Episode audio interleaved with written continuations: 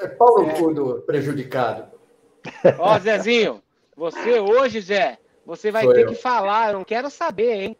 Rapaz, eu vou falar, vai, eu vou falar aquilo que me é pertinente, vai, o que me for, o que me for fácil de vai, falar, você vai queimar meu filme, seu arrombado. Não, você vai ter que falar daquelas situações que quando eu pedia para você gravar show do Angra escondido, grava, grava da mesa. E aí no dia seguinte eu botava na, dentro da van, a galera olhava com o olho desse tamanho assim. Quem gravou isso aí? Falei. Eu gravei da mesa. Tipo assim, os instrumentos um brigando com os outros. Pô, não grava mais isso aí, não, cara. Pô, rapaz. Não é legal, não. Você lembra disso? Eu, lembro de um show da Itália que eu fiz isso. isso. Inclusive, não foi Ascoli não foi numa outra cidade que tinha um espelho d'água. Estavam 50 graus. Mas... Foi, na, foi na turnê com o Dream Theater. Com, o Dream é. Theater, é. exatamente, na Itália. É, mas que tinha um gravador de DVD, não era de, de CD, na House Mix. O cara gravou e me deu de presente. Eu falei, ah, legal. Ok, mas não fui eu que gravei. Então, foi, presente do, foi o presente do moço. Aí eu te dei. Aliás, eu gostaria muito de ouvir aquilo hoje. Putz, deve, deve eu... estar dentro de algum CD de backup. Deve estar dentro de algum. Deve, é, perdido. CD. Perdido em algum lugar. Vocês não, não falam boa noite para as pessoas, não? Assim, não, é, é, porque a gente não começou a live ainda, né? Ah, não, já está no ar. Não, a gente está tá no ar, mas é como se fosse um backstage eterno aqui. Então a gente, quando começar o papo, a gente fala boa noite, entendeu? Aqui as, aqui as regras elas existem para serem mudadas todos os dias. Todos os dias. Transgressão total, total. Então é isso aí, galera. Boa noite a todos que estão em casa na TV Maldita. Hoje vamos conversar com duas estrelas do rock o Zé Heve, Luiz Carrato e o Ricardo Pio, os técnicos de som das estrelas. Boa noite, galera. Boa noite, Boa meus noite. queridos. Boa noite, Gilson. Boa noite, noite Bugrelau. O legal noite, é que o legal é que falando com o Ricardo, a gente fala tanto com o cara que tem banda de metal no underground, como o cara que também trabalha com a equipe técnica, né? Então, assim, dá para ter. O burro do metal, né? É, exatamente. Verdade, eu mixei ele, eu mixei o Atracta outro dia na, na turnê do Noturna com o Mike Portnoy. Isso. Foi ah, sério? Foi, é... onde foi? Foi no Rio, né? É, eu, eu não lembro o no, nome da Nova, Nova Friburgo. Nova, Nova Friburgo. Nova Friburgo. Bom, isso aí é um bom assunto para a gente começar já saltando na tamanca. Mas antes de mais nada, eu quero falar boa noite para a maior estrela do, do. O cara que traiu o movimento punk no estado de Santa Catarina, Gilson Ricardo Andrade Quem? Naspolini. Eu? Não, Gilson Ricardo Naspolini Andrade. Boa noite. Olha só. Vocês sabem por quê? Olha Vocês isso. sabem, ó, eu, eu já falei isso várias vezes e eu nunca perco. É, eu nunca perco a chance de falar isso mais uma vez, mas quando eu era pequeno e na escola tinha aquelas, aqueles amigos de escola que o nome do cara era Gilson, eu odiava o nome, eu achava feio o nome. E eu nunca tinha falado isso pro Gilson, que quando eu o conheci e eu fiquei sabendo que o nome dele era, era Gilson, eu também não gostei dele por causa do nome dele. Eis que a gente começou a, a gente, a gente já é amigo há 12 anos e eu nunca consegui falar isso para ele, que ó, o teu nome é feio, eu não gosto, eu tenho problemas com o seu nome, até que a gente fez uma live com o Nico McBrain do Iron Maiden. E aí ele veio aqui e ele falou: "Oh, muito obrigado, Gilson". Aí eu falei: "Porra! Olha aí, ó. Vamos mudar o nome do Gilson porque agora, porque eu não preciso mais falar Gilson, entendeu? Porque Gilson é um nome, não sei, é, é estranho. Eu não gosto. Então agora, para mim, o Gilson morreu e renasceu o Gilson. Pô, o cara, pensa bem. O cara simplesmente foi. Quem deu apelido para ele foi um dos meus maiores ídolos, né? O Nico tava aqui na live e falou: porra, perfeito. E o Gilson falou que até a mãe dele, Zezinho Heavy, até a mãe dele chama ele de Gilson agora. Agora, bicho, já era. o quê, né? Agora até eu. Gilson.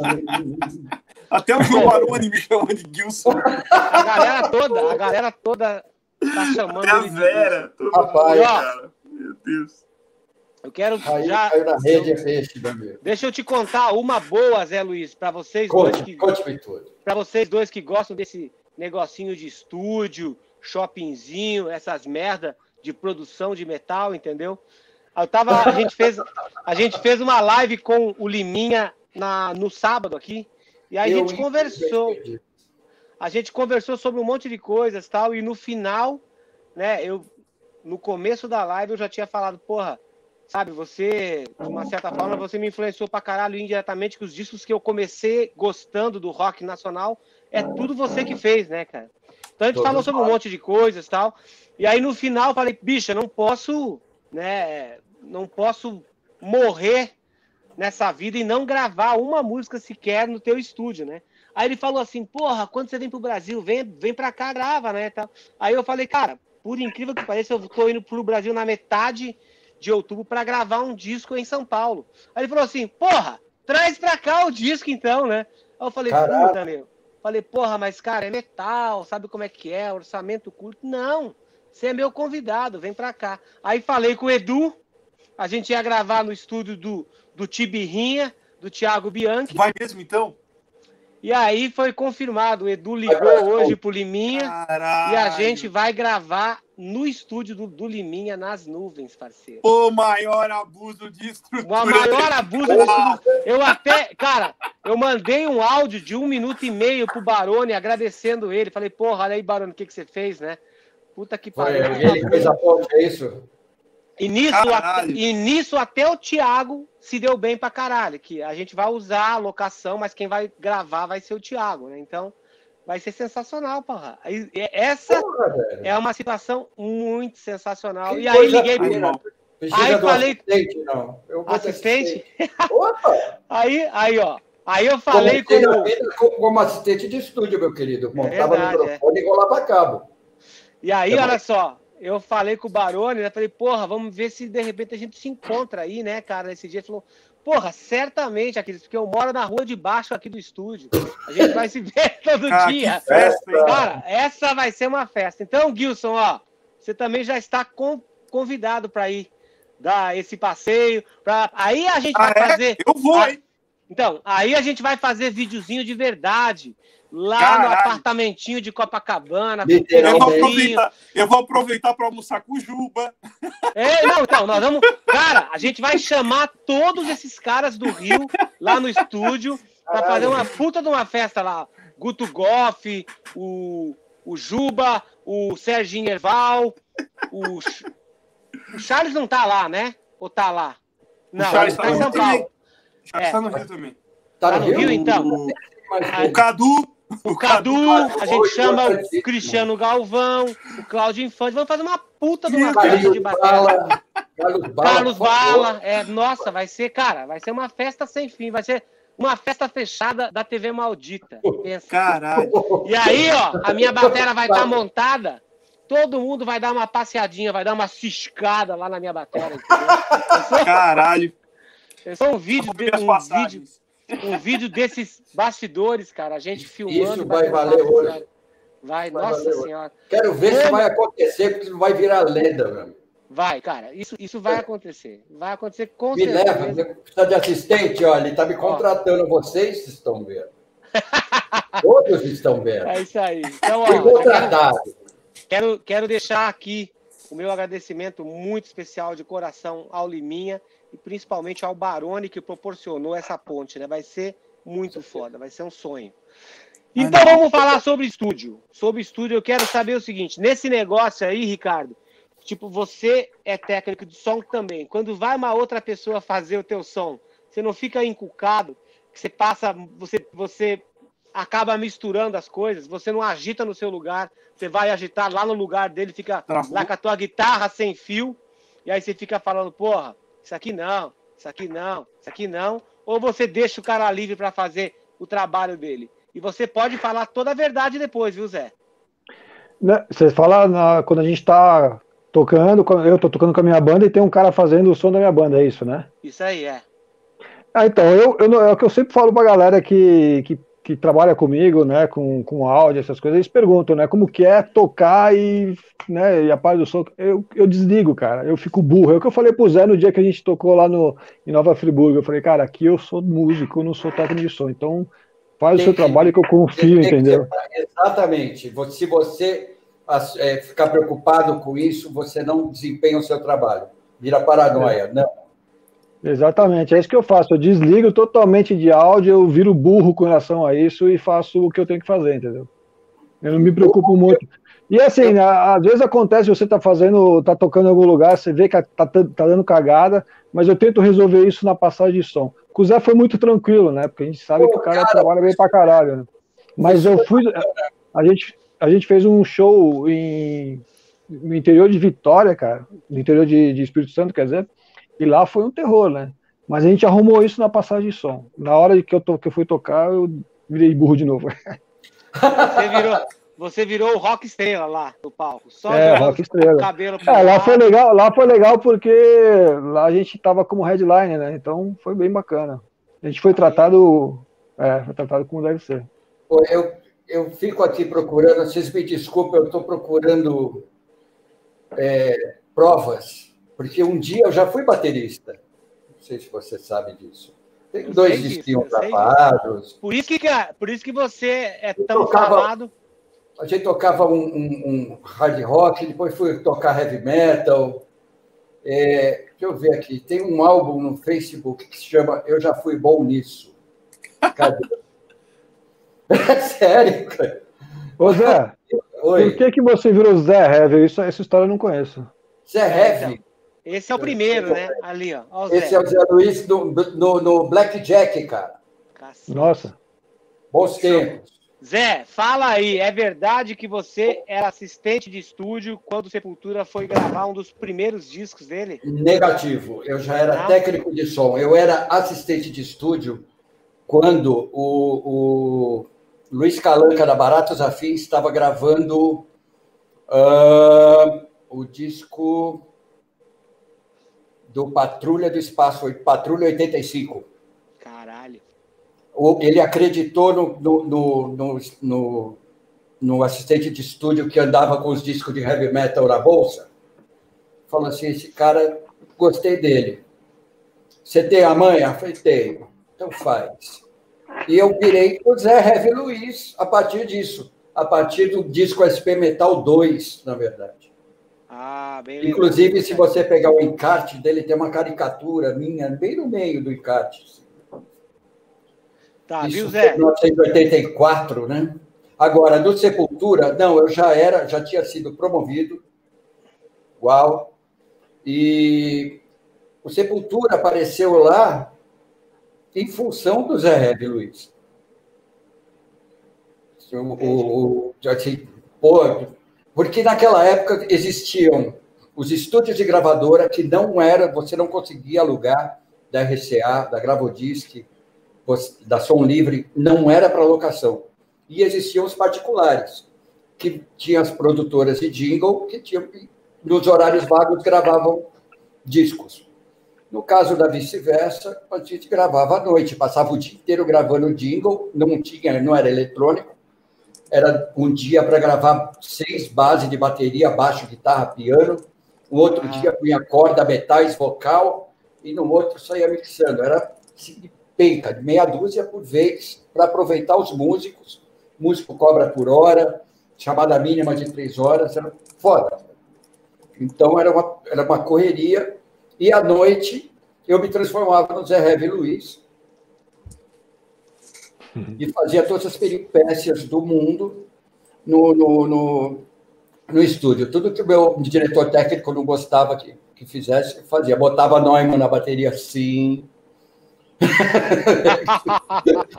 Cachibi, eu não quero ver esses Neumann em bateria, não. Tá bom, beleza, bicho. O, o Centúrias, eu ajudei a, a, montar o estúdio, eu fui subir no teto do estúdio, acho que uns 15 metros de altura ficava pendurando os Neumann para pegar ambiente.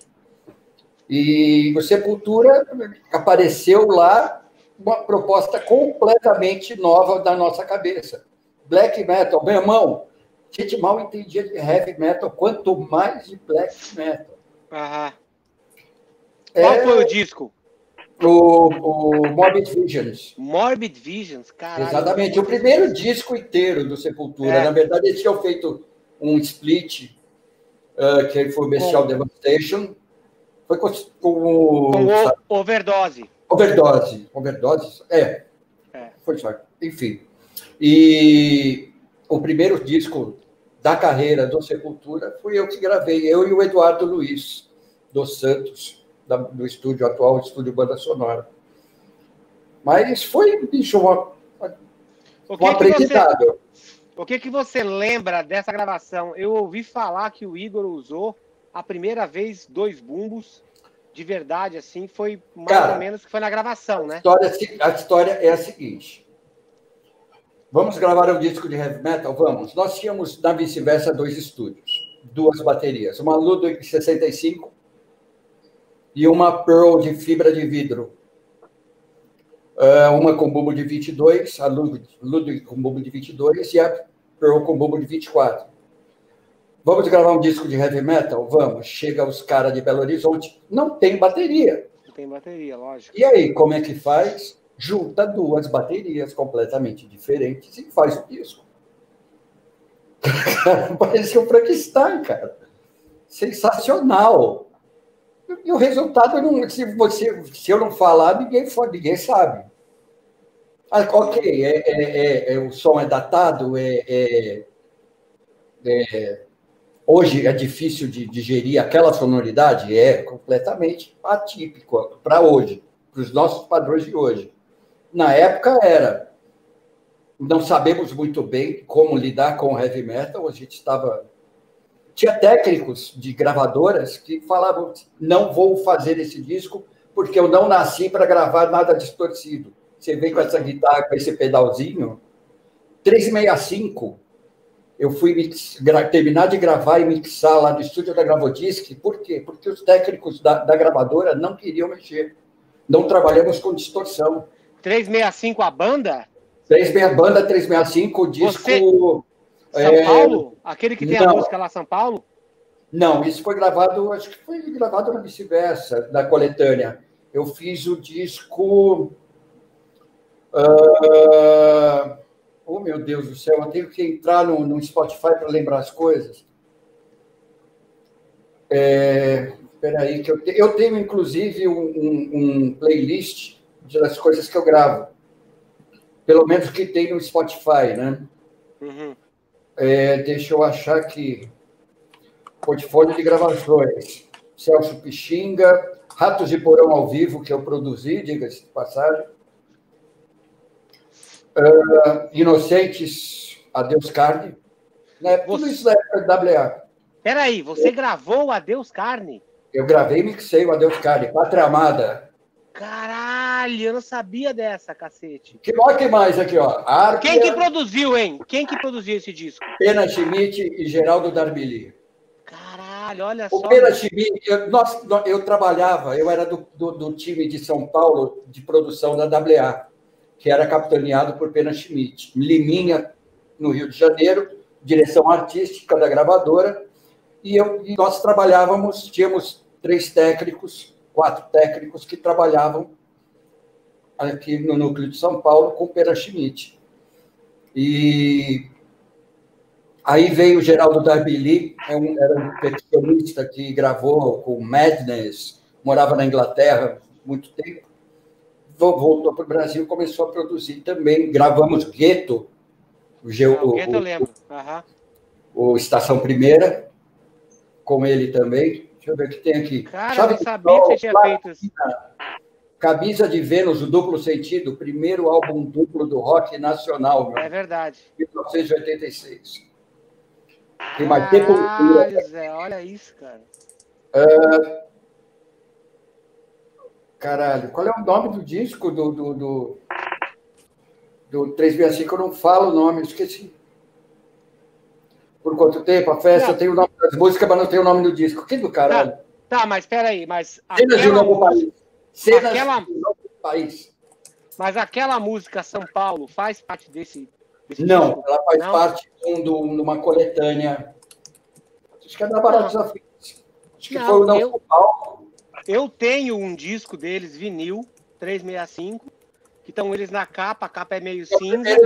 Meu, não, então é o primeiro disco, não fui eu. eu tá, fiz, então, ah, então tá. Então eu tá. fiz, tem Segue os Movimentos, ah. tem Armas a Fazer a Revolução, Não Diga Deus, 31 de Março, anos 70, Berço Esplêndido, Não Dá, Peter, A Festa. Aí que mais tem? A SP Metal 2, Gueto, aí tem os Hard On, que é banda, uma banda de hard rock total anos 80 que eu produzo aqui, do Brasil. Otto, esse disco do Otto foi nominado para o Grammy, que foi chama Condom Black. Foi nominado ao Mercenárias, primeiro disco da Puta som de baixo, hein, daquele disco. Minha Puta, muito legal, né, cara? Com o Doubler da, é, da muito forte. Muito bruto. Mais, mais um do Hard On. Escova e a Máfia. Escova e a Máfia, caralho. É antigo, né, cara? De tudo, hein, cara. Ô, me fala uma coisa, Zé e Pio. O que que facilita a tua vida na hora de mixar uma banda ao vivo? Quais são os requisitos básicos? Pode começar, Zé. Não, você, eu já falei pra caralho. Monólogo. Fica à vontade. Cara, Primeiro, primeiro eu acho que a, a emissão sonora, né? Eu acho que isso é o fundamental. Na hora Eu estou falando do ao vivo, tá? Porque eu não sou de estúdio. Mas eu acho que a emissão, a emissão sonora, isso facilita muito para o técnico, né? Se vê uma coisa boa para a gente, né? Um timbre legal, ou uma pegada bacana, no caso de bateria, assim, é um instrumento, isso já facilita demais, né? E, cara, eu acho que isso e, e tempo para você poder alinhar o sistema, né? Isso que eu, normalmente a gente não tem, né? A gente já chega tudo na correria, é, nada está pronto e você tem que trabalhar com o que tem na hora. É o que tem acontecido com a gente sempre, né? Gente, é, no, no, Edu, é, você chega para passar o som, já está tudo meio pronto, mas a gente normalmente não chega no, com tempo hábil para a gente fazer as coisas, né? Mas acho que é isso, cara. Acho que a emissão de som, quando você tem um negócio bacana assim, já te ajuda muito, né? E, e você, vocês já tiveram alguma situação assim de vocês estarem trabalhando com uma banda e daí o, o, chefão da banda, que pode ser, sei lá, o vocal ou o guitarrista, pega uma coisa no YouTube e fala assim, porra, olha aí, ó, porra, a, mix tá ruim, porra, e, e, você, educadamente, você fala assim, pô, não é que a mix tá ruim, entendeu? É que vocês não sabem nem afinar a guitarra, cara, então, porra, tá difícil trabalhar, entendeu? Cara, eu, eu vou te falar que eu, eu, eu nunca tive esse tipo de problema. Na verdade, foi ao contrário. Eu, eu trabalhava numa banda que era o Armory Down. Na verdade, eu trabalhei antes do Zé lá, era. Tinha outro nome, eu não lembro exatamente qual era o nome da banda. E eu não sei o que acontecia com o pessoal que trabalhava lá e é, tinha um lance de, da galera que queria puxar o tapete e tal. E teve uma mulher que eu não sei quem é que veio falar pro, pro Eduardo que o som tava ruim no show que eu fiz lá em Belo Horizonte, né?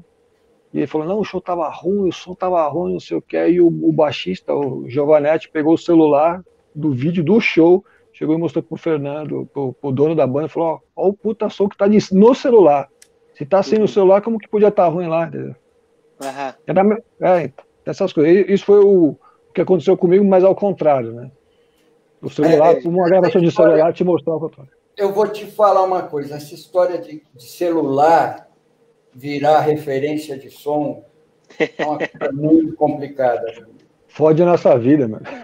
Velho, eu posso ser muito sincero, você, você joga bosta aqui, fica bom. Ele tem um puta no compressor, eu não sei o que acontece. Ou fica extremamente distorcido, você fala, isso é um Android. Um Android fica. Ou então. Assim. Ou então é um iPhone que faz. O AGC dele, o autogain, né? o ganho automático, uhum. já põe ele para baixo, já limita, fica até pequenininho perto dos outros, mas fica bem comprimido.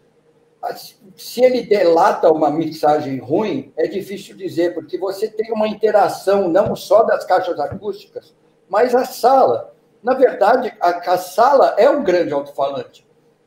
Você tem que entender que uma coisa não funciona sem a outra. Um, só o PA falando e a sala ressonando é muito diferente da banda tocando com o PA falando e a sala ressonando. Então, por exemplo, uma, um, uma passagem de som virtual que a gente consegue fazer atualmente, você grava o show, no outro dia você passa o som de novo, como se a banda estivesse tocando. Legal, até certo ponto. Por quê? O, o, os volumes, quando a banda, quando tem um baterista tocando, é diferente. Por quê? É a somatória de três, de três variáveis. Você tem três fontes sonoras: o que vem do palco, o que sai das caixas e o que reverbera pela sala. Então, esse, esse telefone, ele pega tudo. Então, é muito difícil falar que você, você chegar a alguma conclusão de um telefone. Desculpa, mas qualquer coisa fica legal, bicho. Eu já fiz muita coisa que eu falei, não achei legal. Eu vou, eu vou tudo, eu sou o meu maior crítico. Eu acho que a, a eterna insatisfação do ser humano reside na minha pessoa. Eu sou extremamente chato comigo mesmo. Aliás, fui chato com todo mundo, né? Vamos falar a verdade. Não, você é fofo. Não, você é fofo. Você não, é não, sou chato do bem, sou chato do bem. Você aquele é mal-humorado aquele mal-humorado que, que faz as pessoas ficarem rindo, né? então, é. então mal-humorado é, é, é, o, é o, o, o mala. Mas, enfim, aí isso virar uma referência, pior é que vira. É uma merda. Aí, por exemplo, aí pega o, o, um, uma gravação da mesa do CD do show da Itália, você vai ouvir sem essa somatória. Uhum. Fica uma bosta. Por quê? Porque você tem outra referência de, de, de, de, de Você não tem o total. A, a referência da sala é fundamental para você você ter uma mixagem inteira. Aí você vai ouvir, vai, porra, não tem guitarra. Lógico que não tem guitarra. Tava alto pra caralho no palco, eu não preciso empurrar o PA. Uhum. Exatamente. Então, então é, é, é, muito complicado essa história de gravações. No, no, celular, eu acho que fica legal, ok, bacana. Eu acho tanto é, por exemplo, a primeira vez que eu vi, eu não acreditei. Foi, acho que foi no show do Pantera ou do Megadeth, de 89. Eu trabalhava no Olímpia. Um dos primeiros shows do Megadeth. Ele, o cara, em vez de pegar gravar o LR da mesa, ele botou um microfone, um Sony VP88, um microfone estéreo na frente da House Mix. O que você vai fazer com isso? Falei, vou gravar o ambiente, vou gravar o show. Eu falei, interessante porque você tem todo, o resultado mais fiel do que se você gravar o LR da mesa. Uhum. Apesar de que tem resultados e resultados. Você tem um, existe um disco do, do Mr. Big que chama uh, Raw in Your Face, alguma coisa assim, que foi gravado direto da mesa num, num, num mini disc, se eu não me engano, e virou um CD. Caralho. Raw Like Sushi. Raw Like Sushi. Muito bom. É um puta som. Mas complicado isso, né, meu? Se você trabalhar com som, com, com sonoridade, primeiro, o que, o, o que eu falou é fundamental. Você tem que ter uma boa fonte sonora. Não adianta você tocar para caralho guitarra se você tem uma guitarra felpa ou um amplificador checkmate. Começa por aí. Não adianta você ser o Aquiles Priester e ter uma, uma bateria da Atman, entendeu? Da estrela. O que adianta? foda, né? Da mesma maneira, não adianta ser o Zé Luiz na frente da sua bateria. Não vai acontecer nada, meu amigo. Então, se você, você tem uma, fonte sonora bacana, consistente, trabalhar, com, por exemplo, com você, com o Rodrigo, é, são máquinas com, com o são máquinas de, de de, de, tocar bateria. É um inferno, cara. Eu não preciso noise gate, eu não uso compressor, eu não preciso de mentira nenhuma, cara. O som Exatamente. sai do microfone. Cara, explica para a galera. Microfone, microfone, eu vou falar, se chama um canudo de ouro. Você sabe o que é um canudo de ouro? É lindo, né? Só que se você jogar merda na frente dele, vai cair merda no fundo. Não adianta, velho. Não é mais.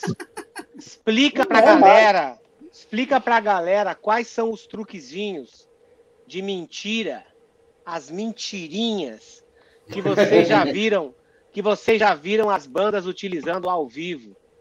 Tipo assim, hum, isso não é de verdade. Eu sei que não é de verdade. Aí você vai, aí você pega o teu crachazinho, vai lá, deixa eu dar uma passeadinha lá no backstage. Aí você vai lá e você encontra a falcatrua. Cara, na verdade, a gente. Não precisa falar nome muito... de banda, né? Logicamente, vamos manter as, as bandas com seu sucesso de, de shopping inalterado. É, na verdade, a parte de bateria, assim, né? É, tirando os trigados, que tem muita, muito cara que usa tudo trigado, né? É, o que vem mais de, de, de falso no, no, que eu já peguei por aí é a voz, né? Eu já vi voz com, com Melodyne funcionando full time, já vi assim, três, três canais de, de, de playback de voz, porque a, a, pessoa não manda. O que eu vi mais é, foi, foi o lance de, de voz mesmo, né? E, e, tem o lance das baterias que, na verdade, quem contou para mim foi você, né? O lance da, da, dos bumbos gravados, né? Opa! É, é, então, isso, isso é um recurso que eu já uso há muito tempo, né? Porque vou tocar essa porra há 20 anos, né, cara? Você acha que eu ia conseguir tocar essa merda por 20 anos? Tá louco.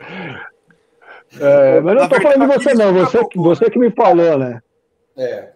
Por exemplo, eu, eu adorei o dia que eu subi no palco no, no Rock in acho que foi em 2001 eu estava trabalhando para a Trama na época, a gravadora Trama, pela Stage Brains, que hoje é a Audio Bis, fazia direção técnica de eventos. No caso, nosso maior cliente era a Trama, a gravadora Trama na época, e tinha o Palco Brasil, tinha o Palco Mundo, né, no Rock in Rio 2001, que teve o, o Halford, Iron Maiden, uhum. enfim.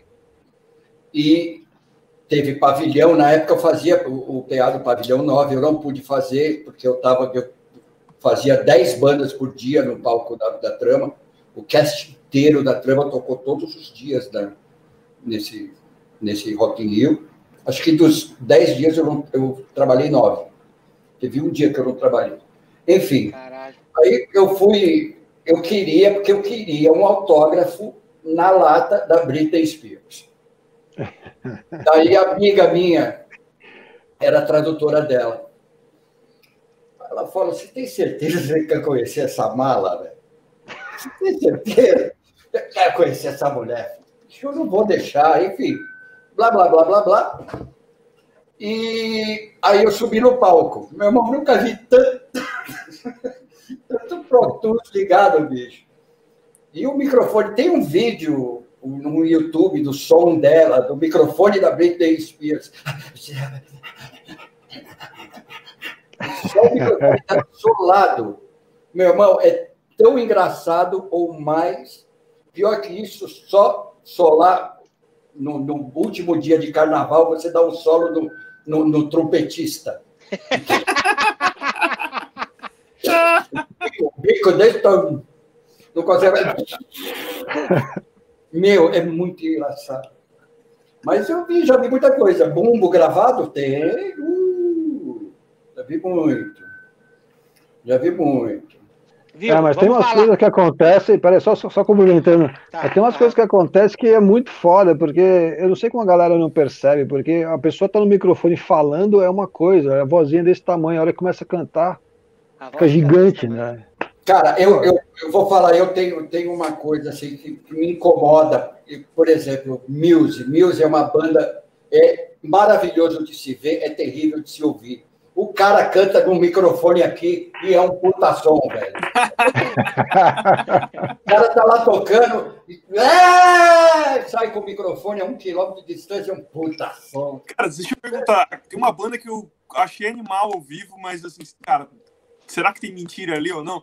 o Avenged Sevenfold, cara. Vocês, sabem alguma história deles? Não? Eu não só vi pela televisão, não. nunca, nunca não, vi, cara, mas eu achei eu fiz, sensacional. Assim. E é uma banda que eu adoro, cara. Eu acho grande Cara, eu fiz, eu, eu fiz o show dele, o show, um dos shows deles aqui no Brasil, né? E o mentira, mentira mesmo é o, um dos guitarras que não é o que faz os solos, né? Esse é mentiroso, né? Uhum. Ah, Mas é, o resto. É, o vocal ah, é, é o menor, mesmo? É o menor, é, cara, os caras, mesmo. É, é, o canhoto, é. Então, mas, cara, eu não sou mentiroso, não. Os caras tocam ao vivo mesmo, não tem nada de, de playback, não tem nada, eles mandam bem. Cara, olha, eu fui no show deles, num dos shows deles, porque assim, eu não conhecia a banda. Todo mundo falava, porra, a banda é isso, a banda é aquilo. Aí eu falei, não, bom, vai ter o show. Tinha abusinho de estrutura no Credit Card. Eu pedi o ingresso, fui lá assistir. Cara, eu não consegui ver três músicas. Porque assim, as pessoas cantavam todas as músicas do começo ao fim. Eu não conseguia ouvir o som do PA, de tão alto que as pessoas cantavam. Falei, porra, te pariu. Eu vou embora dessa merda. Fui embora. Não conseguia ver o show, cara. Cara, eu tinha esse problema quando eu fazia NX0 e Restart. As crianças, começava o show. Exatamente. Era 106 dB de criança gritando por três músicas. Se eu passasse desse volume, Caralho. ou eu queimava o PA, ou eu mandava alguém para o hospital. E olha, eu, eu me toquei nisso uma vez que eu fiz um show do Restart, acabou o show, para mim estava excelente, foi ótimo, ok. Passou dois menininhos assim, com a mãozinha na orelha, eu falei, eu tenho um problema. Eu sangrei Meu público-alvo não está tá sendo agradado. Então, o que acontecia?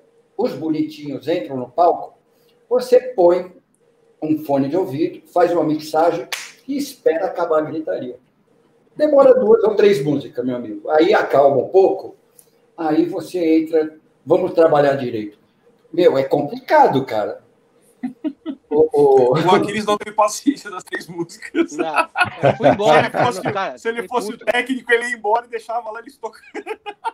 É, se eu fosse embora, eu fosse na, minha, na, minha, na minha época de, de Angra, assim, a molecada gritava pra caralho, mas a, a, pela, pelo tipo de música, a, é, é, porque o, o, eu, não, eu não tinha a necessidade de graves tão profundos, né? Porque metal, um monte de nota pipocando, se eu encher de grave o PA, acabou, né? Eu entupo aquilo e sai do lugar. O falante fica travado.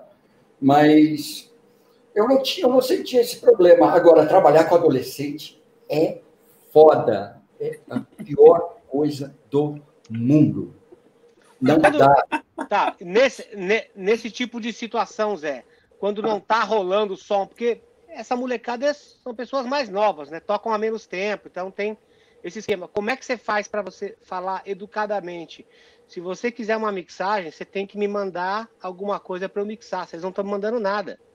Querido, você sabe que eu sou super educado, super fino, né? Já chegou com no peito. Meu né? Deus. Não, brincadeira. Eu tive, eu tive a sorte, assim, por mais que, que. Ah, é emo, ah, é música de criancinha, eu vou falar para vocês, ali só tinha verdade. Pô, legal. Então, o NX foi uma das melhores gigs que eu trabalhei na minha vida, eu sinto muita falta deles. Restart eu acho que eles foram é, é, é, sacaneados por, por, pessoas que acham que eles faziam música é, com, com, com poesia pobre. Querido, você tem 50 anos e é crítico de uma banda que fala para criança. Amores de adolescente, é, é, é, paquera de escola. Você, você esqueceu que você ia no Rose Bombom de cabelo verde, calça vermelha? Você esqueceu que você frequentou Madame Satã? Porra, velho. É, é, e eles tocavam de verdade. Não tinha mentira, não tinha playback, não. Era muito. Eles foram muito sacaneados na época, eu, eu, eu, eu confesso. O, o NX, ele, eles desenvolveram, eles, eles amadureceram musicalmente pra caralho. Eu sinto muito falta deles. Inclusive, dessa semana Quinta-feira eu tenho uma live com, com um artista que é, que é do cast do, do, do escritório do baixista, do, do Conrado, né, Caco Grandino. Um irmãozão, é, que bom que eu vou trabalhar com ele. E. Ah, sei lá. Perdi o raciocínio. É, é, é exatamente o que eu. Estou trabalhando desde as 8 horas da manhã hoje. Eu não parei. Isso é bom. Eu não parei. Numa é, época que está todo mundo fudido, que bom que você tem emprego? Cara, é o que eu falei, é uma semana do mês que eu trabalho, o resto tudo eu fico. Apesar que eu estou um disco, é um disco duplo, surpresa, metal nacional, vai, vai, vai pirar. Precisa de assistente, estou aí, Zé. Querido, tá na mão. Depois eu Ô, te Zezinho, você e o Ricardo, quer, quer dizer, acho que isso vai ser mais para você, tá? Quando você, quando você falou ali, ó, que você falou assim, pô, bateras como você, como o Rodrigo Oliveira, eu não preciso usar compressor, não preciso usar isso, aquilo. Explica para a galera o que, que é isso. O que, que significa isso? Ah, significa... E quando que você precisa, e quando que você precisa usar isso com, com outros Exatamente. bateras? Porque o que o nosso público aqui é 90%. 90% não sabe do que eu estou falando, né? Vamos Exatamente, falar. é. é. Essas coisas técnicas são meio, meio complicadas mesmo.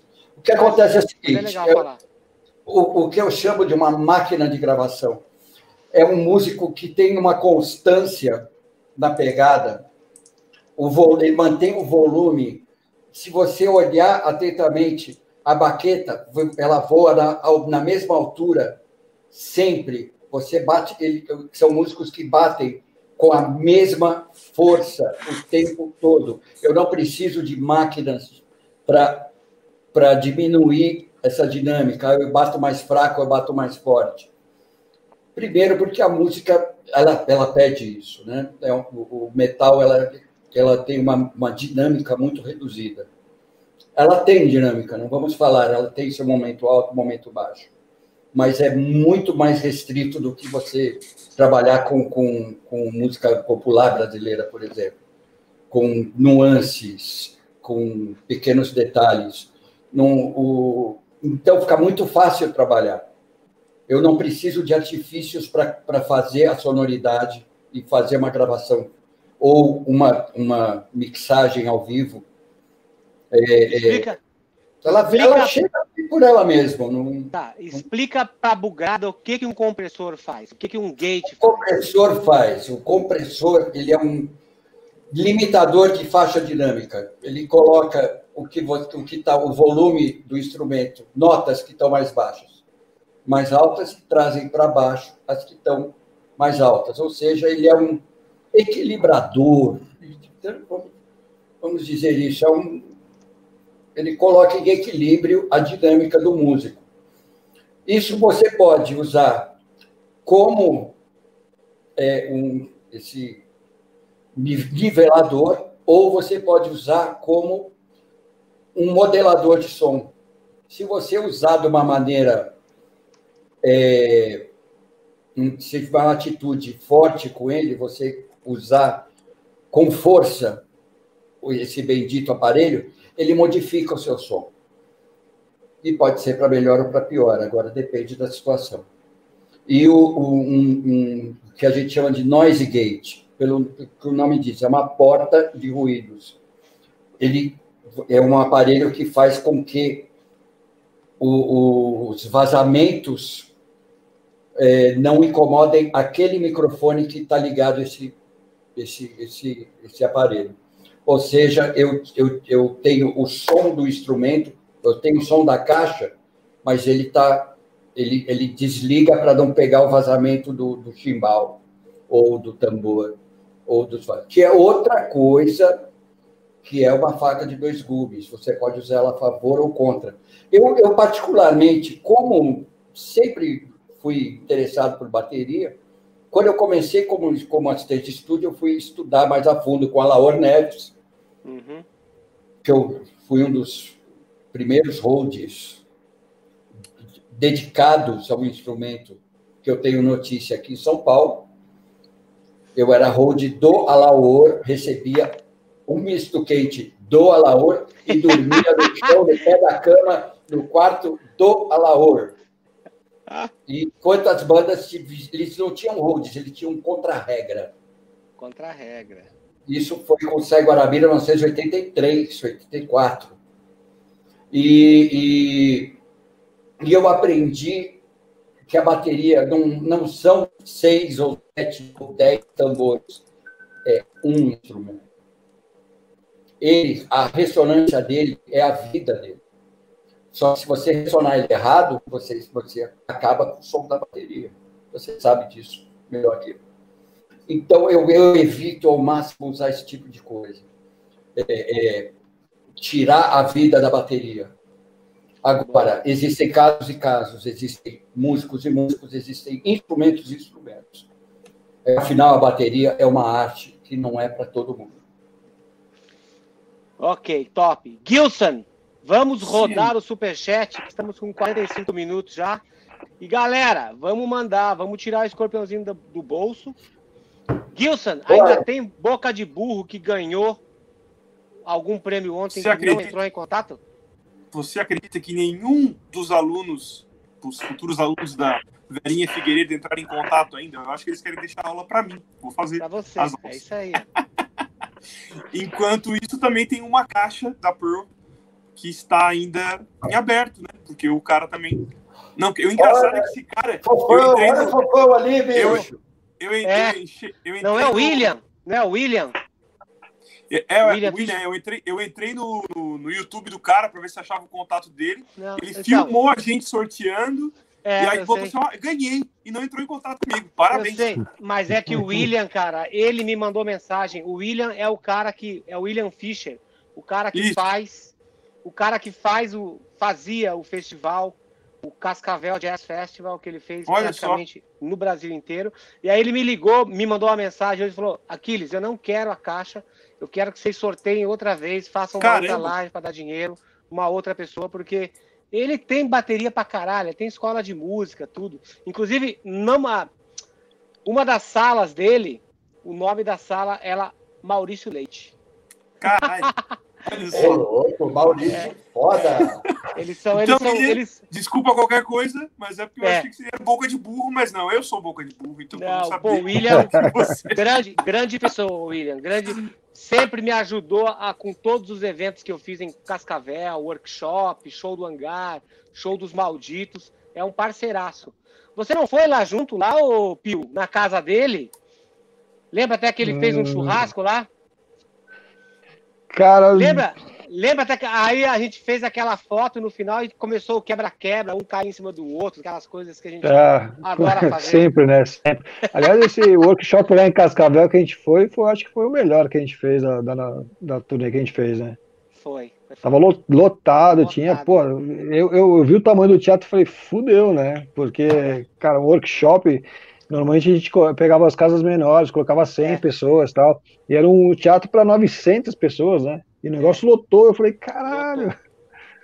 Lotou foi e, foi, e foi naquele dia que o Juliano da Mascarelo foi lá me, foi lá me levar, é, foi levar o projeto lá do meu micro-ônibus. Lembra disso? Ah, lembro, foi lá, lembro. Foi lá e aí um ano depois a gente estava lá com o micro-ônibus. É isso aí. Vai, Gilson, por favor. Então. Começando com o Nepper. Boa noite, Grada, Ricardo. Qual foi a maior dificuldade do show de gravação do Tempo of Shadows no Tom Brasil? Abração, Aquiles, Gilson e Zé Pio. Então, cara, na verdade, na verdade ela foi, foi bem tranquila, assim. O, o, o que atrapalhou um pouco, a, a gente tinha tempo suficiente para fazer as coisas e acabou enrolando, não sei porquê, e a gente acabou não passando o som do jeito que deveria ser. É, lógico que era uma gravação, eu não pude fazer no volume que, que normalmente a gente costuma fazer, mas não, não, ficou, não ficou devendo, não. Ficou bem bacana. E eu entendo isso, né? Porque a gravação DVD, a gente, o que importa. Tem a, lógico, tem a galera que está assistindo, a gente tem que honrar o, o, trabalho do artista, mas a gravação tem que ficar boa, né? Então eu não posso estragar a gravação a ponto de só para o meu ego, né? Satisfazer meu ego. Mas foi bom, cara. Eu acho que o único problema que eu tive mesmo foi, foi isso a galera já estava muito bem entrosada, né? É, os roads, na hora de passar som. E, pô, a bateria do Aquiles é foda, cara. Não tem muito o que fazer. Ela já vem, o som já vem quase pronto. É um ajustezinho aqui, outro ali. E, é que vem tudo e gravado, que... né? já tá tudo gateado, comprimido. É, não tem muito o que fazer. Eu só, acho, eu, é, eu só acho que você tem que falar com, com o Tripa para aprender a tocar de verdade, mano. Que aí fica mais é, fácil para mim. Ele, ele, dá uma ciscada, o Tripa, né? Ele é muito sério. É, é, é, ele, fica, ele fica com medo de bater nos tambor, cara. Não, e ó, cara, e ó, só pra vocês saberem aí, ó, Nepper, esse dia, cara, o show mais importante da turnê, né? A gente ensaiou pra caralho com a orquestra. Depois que a, que a, que a orquestra ia embora, eu segurava a banda inteira no ensaio, com exceção do alemão, para passar ainda mais vezes as, as músicas que a gente ia fazer. Os caras ficavam putos, né? Pô, vamos embora, vamos pôr. Não, aquela música, vamos acertar. Sexta-feira, petisquinho. É, não, foi quinta, foi quinta e sexta. Então, sexta-feira foi até mais tarde. Aí foi o dia que desmontou tudo. Aí eu sei que no sábado, né, que era o dia do, do show, cara, foi a passagem de som mais longa da história da turnê. A gente chegou na casa de show às duas da tarde. Coisa que a gente nunca fazia, né? A gente sempre ia para casa de show, ou quando a gente ia começar o show cedo, às nove, a gente ia um pouco antes de abrir a casa, já passava o som e já ficava lá. E, cara, dessa vez foi cansativo pra caralho. Foi o dia mais cansativo que teve. E assim, chega na hora do palco, você fala, bicho, tem 4.200 pessoas aqui, gravação de DVD, o clique só na minha orelha, e eu, com a orquestra inteira lá, falei, bicho, você não pode vacilar. E graças a Deus, nós não repetimos Pô, nenhuma música. Nenhuma funcionou música. bem pra caralho, funcionou bem pra caralho. Foda. E foda que foi, e, ó, foi longo pra caramba, né? Não, então, porque o show mesmo teve quase três horas, porque os convidados do disco Temple of Shadows, além de, de tocar a música no Temple of Shadows, eles tocaram uma música deles, que não entrou Sim. no DVD, com exceção com exceção da música Planeta Água, do Guilherme Arantes, que a gente fez uma versão, Zé. E aí, olha o que aconteceu no final do show. Versão de que música? Hã? De que música? Da Planeta Água. Puta, maravilhoso. Aí, no final do show, o, quem tava com ele era o Marquinhos, o que era o meu hold, o Sim. Mogla, né? Aí ele falou, Aquiles, vem cá que o Guilherme, ele quer falar com você. Aí eu entrei, depois do show, isso, né? Depois do show, acabou, já tava já na festa já. Aí ele falou, porra, que preciso te falar, meu. Caralho, que responsa tua, hein, meu? Todos os cliques. O maestro tava regendo só a orquestra. Você tava regendo o maestro, a orquestra, a banda, a plateia, tudo. Você não deu uma vacilada. Eu fiquei assistindo o show do canto, cara. Os caras se sentem seguros com você. Parabéns. Ali eu fiquei feliz pra caralho. Ele, ele ainda falou assim. E ó, quando o Edu me falou que vocês iam querer fazer uma versão de Planeta Água, desculpa, né, que eu sei que ele te pediu para você gravar a música, cara, porque eu achei que não ia ficar bom. Mas, cara, a tua versão de Planeta Água ficou sensacional. Ali eu fiquei feliz demais, uhum. cara. Pô, cara to toquei até com aro, né? Toquei até aro, respeitei a música. Não. Cara, toquei aro, toquei com aro na música. Cara, foi muito foda.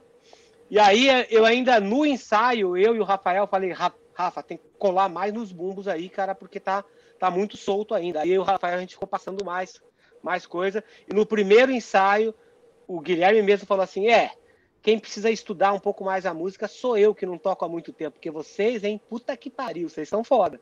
Então, cara, aquilo ali me deixou feliz pra caralho, porque é um outro tipo de música e a importância que tem essa música, né, meu? Planeta Água é uma porra. Festival, festival, né? festival aquele, como é que é o Globo Shell, né? Globo, Globo Shell, Shell é. foi o festival de festividade, foi o Globo Shell. É isso aí, meu. Porra, então... Mas foi o joelho de porco que teve a.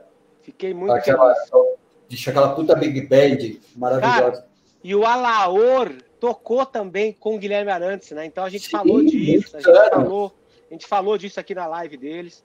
Então essa noite foi especial, cara. E assim, Porra, numa, numa gravação daquelas que tem mais de 200 pessoas além de banda e orquestra trabalhando no backstage, cara, deu tudo certo. Foi impressionante. Tipo assim, não, porque às vezes você tá gravando, a banda tá tocando certo, o cara entra no palco e fala: para, para, que o sistema de gravação parou, para.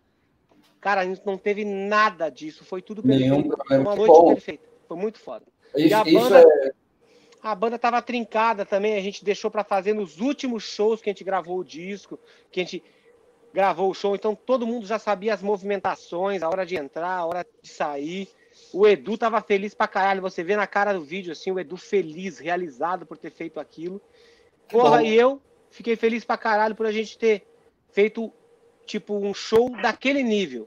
sabe? De três uhum. horas e não repetir nenhuma música. Aquilo ali foi uma vitória pessoal. E não deixar a peteca cair, né? Que é mais Exatamente. importante. É. Sim, do começo é... ao fim, é, é foda, é foda. A pressão é muito grande, cara. Muito é, Aquiles, deixa eu aproveitar aqui. Estão me perguntando como é que faz para doar. Para doar? Explica é. aí, Gilson. Explica aí, Gilson. Você vai no superchat vai. ali, ó. E ali, ali embaixo, tem uma carinha. Explica, Gilson. Eles... É, é verdade. Desculpa aí. É que eu tava aqui olhando, tipo um burro. Ele fala assim, ó, vai, Gilson, lê o superchat. Mas então, olha só, aquela história tal, tal, tal ali. Não seria o Bugrelau. Vai, Bugrelau. Quer, que eu conte ou você vai? Vai, Gilson. Essa é a sua função e você tá. faz isso muito bem. então, você vai ver nos comentários do YouTube, se você estiver, especialmente no seu computador, como nós estamos aqui, ó, tem um cifrãozinho ali onde você vai escrever mensagem. Clica ali, cadastra o seu cartãozinho de shopping e seja feliz, tá? Deixa sua mensagenzinha e é isso aí. Porra, o Nepper tá falando que ele tava lá no show. Eu não sabia que ele tava no show, porra. Nepper agora é brother, né, meu? Pô, agora no, próximo agora show ele já backstage. não paga mais ingresso, já vai pro backstage, tudo. Já ganhou um abusinho de estrutura. Já rolou. Ó, aqui, ó, ó, falaram. O festival foi o MPB Shell. É MPB Shell. Pô, tem uma pergunta boa do Fofão aqui, hein? Tem, tem, tem. A gente já vai entrar nesse, nesse mundo. A gente já vai entrar nesse mundo tortuoso do Angra. Não pensa que você vai ficar sem falar a verdade. eu quero, eu quero, eu quero saber daquelas histórias que a gente ouvia, que eu ia lá na frente e falava assim, porra, Zé, eu tava ouvindo aí que, porra, sabe, a mixagem, aí eu tô achando que, né, que a bateria podia estar um pouco mais na frente. Aí o Zezinho, que era todo meu brother, fala, pô, aqui, mas aí você me fode, porque vem o outro chefe lá e fala para baixar a batera. Aí você vem aqui na passagem de som e fala para aumentar. Porra, eu fico no meio de campo, né? Fica, fica meio estranho, assim. Mas isso... Que... Bom, você quer falar disso depois? Vamos falar depois. É, depois, ah, vamos, vamos, aproveitar nessa, nessa pergunta. Um deixa eu mandar um beijo aqui pro meu pai e para minha mãe. É, Juliana Manzoni, amo você. Então, minha amiguinha, minha querida, fora minha, minha querida esposa, não está no chat, mas tudo bem. Fofão, te amo também. Renê, todo mundo aí, ó, um monte de gente bacana. Agora voltamos à, à casca grossa. Gilson. Sim. Eu gosto do Zé, cara, porque o Zé é o seguinte: ele não tem medinho, ele é profissional pra caralho, ele fala na tua cara o que precisa ser dito. E é assim. E paga o meu preço por isso. É, o Zé, o Zé, muitas vezes eu falava, eu, eu deixava aberto pro Zé, falava, Zé, ó, minha função é te mandar som. Se tiver alguma coisa que você queira me falar, tecnicamente, assim tal, você pode falar, entendeu? Você pode falar sempre. Eu, eu, eu, eu sempre fui um cara, e o Ricardo e o Zé, eles sabem disso, que eu, eu me preocupava pra caralho com a performance. Me preocupa até hoje com a performance ao vivo, sabe? Eu quero entregar o melhor para o cara fazer o trabalho melhor dele para que, que o público tenha o melhor som, né? Então, assim, existe uma preocupação grande.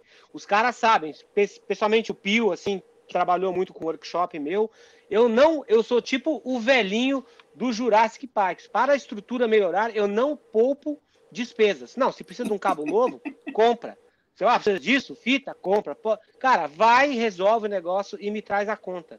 Eu nunca vou, nunca vou te, nunca vou tipo chamar a atenção de uma pessoa que trabalha na minha equipe que resolveu uma coisa, tipo tendo que comprar alguma coisa para melhorar o show. Eu vou sempre aquele apoiar vídeo, isso. Aquele vídeo da montagem do, do show da Via Funchal com Angra uhum. de 2004 que eu até coloquei um pedacinho para fazer uhum. propaganda no meu, no meu Instagram. Eu era jovem, não era bonitinho, né? Eu Bonitão, pegava. Cabelinho pegava, pretinho. Viu que coisa, velho? É. Mas então, aquilo ilustra muito bem. Você do meu lado, uhum. perguntando, falando, dando a sua opinião, eu dando a minha opinião, acrescentando ou não. Demorou um tempo para você parar de fazer isso. Uhum. Porque você, muito bicho, você é preocupado com isso, ok. Tinha o Marquinho, fazia um som bacana lá na batera, ok. A gente, a gente trabalhava bem em conjunto, a ponto de chegar ao ponto de você parar de ir lá. É isso aí. De parar de se preocupar. É, é, é bacana isso, eu não, eu, não, eu não critico. Eu já fui o idiota que, que Eu lembro quando eu fazia banda Tafo, o Vander vinha falar comigo, vinha ouvir o PA, eu desligava o PA, ficava olhando pra cara dele. Ele é um puta idiota, cara. Eu era um puta idiota. Bicho, o cara é o dono da porra, tem que ouvir, meu. Cara, cara e sabe o que é uma coisa também assim? Tipo assim, não adianta você ir lá na frente e não saber interagir com o técnico que você contratou para trabalhar. Você tem que saber. Exatamente. Que, você tem que saber que se ele falar, ele pode fazer as mudanças que você tá faz, que você pede, tal, não sei o quê. E depois que você vai embora, fala, ah, cu, vou fazer do meu jeito. Na verdade, era o que acontecia no final das contas, nessa, nessa história de é, aumenta a voz, diminui a voz, ah, não põe tanta bateria, não sei o que. Bicho, eu, faz, eu, eu, eu trabalho com música a minha sonoridade é minha. Eu, eu, eu tento traduzir, eu tento imprimir na, no, no, show a sonoridade da banda com a minha característica. Cara. Então, ok, se eu achar que a bateria está no volume legal, ela vai estar tá no volume legal. Eu não vou, eu não vou colocar, é, é, abaixar a bateria. Eu teve um artista aí, um sertanejo, que eu fui fazer um, um, um sub, é, do segundo show, chegou o produtor e falou assim: desliga a bateria. Por quê? Desliga a bateria. Ok. Desliguei a bateria porque o cantor achou que estava voltando muito grave para o palco. O pezinho dele estava tremendo. Falei, nossa, ok. Beleza. Porque você trabalha com volumes mais baixos, você precisa um pouco mais de pressão, você precisa manter a pressão. Então, uhum. Eu, ou você trabalha alto com menos grave, ou você trabalha mais baixo com mais grave. Eu trabalho baixo com mais grave. Para quê? Porque, porque tem uma, uma coisa, uma, uma interação do som com a pessoa. Você sente o som. Sub é vida, sem exagero. Uhum. Tudo tem o seu limite. Mas a música sertaneja, querido, é baixo, sempre constante, por favor, bacana, presente, bumbo para pulsar. E, meu, tudo tem, tem um lugar certo. Tudo acontecendo direitinho. Vocês acham, na minha concepção, eu posso estar errado, mas eu imprimi, eu imprimi o meu trabalho. No outro dia, eu falei: olha, semana que vem, semana que vem eu vou ficar na minha casa e vou dormir. Obrigado, até logo, abraço. Não tem é difícil trabalhar. Sertanejo é muito difícil. Vai lá, Gilson. Vamos lá. O René mandou cincão. Zé sempre bem-humorado. Nada como uma mesa de bar do Zé e o Put. Tu ia, tu ia ficar cinco anos ouvindo sobre compressor e gate. Rapaz, se você pagar a cerveja, eu tô dentro, porque eu não tô pagando nada. Oh, o Ricardo Fazmac, fofão. Essa é boa. Então, essa, essa é boa abre aspas, melhor som de boom que já ouvi ao vivo, fecha aspas. Testemunhei no Front of House do Dream Theater na época, falar isso pro Zé no show do Angra na Itália, Scoli, 2005. Ascoli era de 20. Qual o segredo, Zé? Bumbo de 20, hein? Deixa Bem, eu só né? falar, pera, deixa eu só falar a minha versão disso aí. Porque, cara, eu fui pego de surpresa, né? A Mapex me mandou a bateria para fazer a turnê. Quando eu tava tirando o bumbo, falei, Cara, não acredito. Mandaram bumbo errado. Aí abri outra caixa.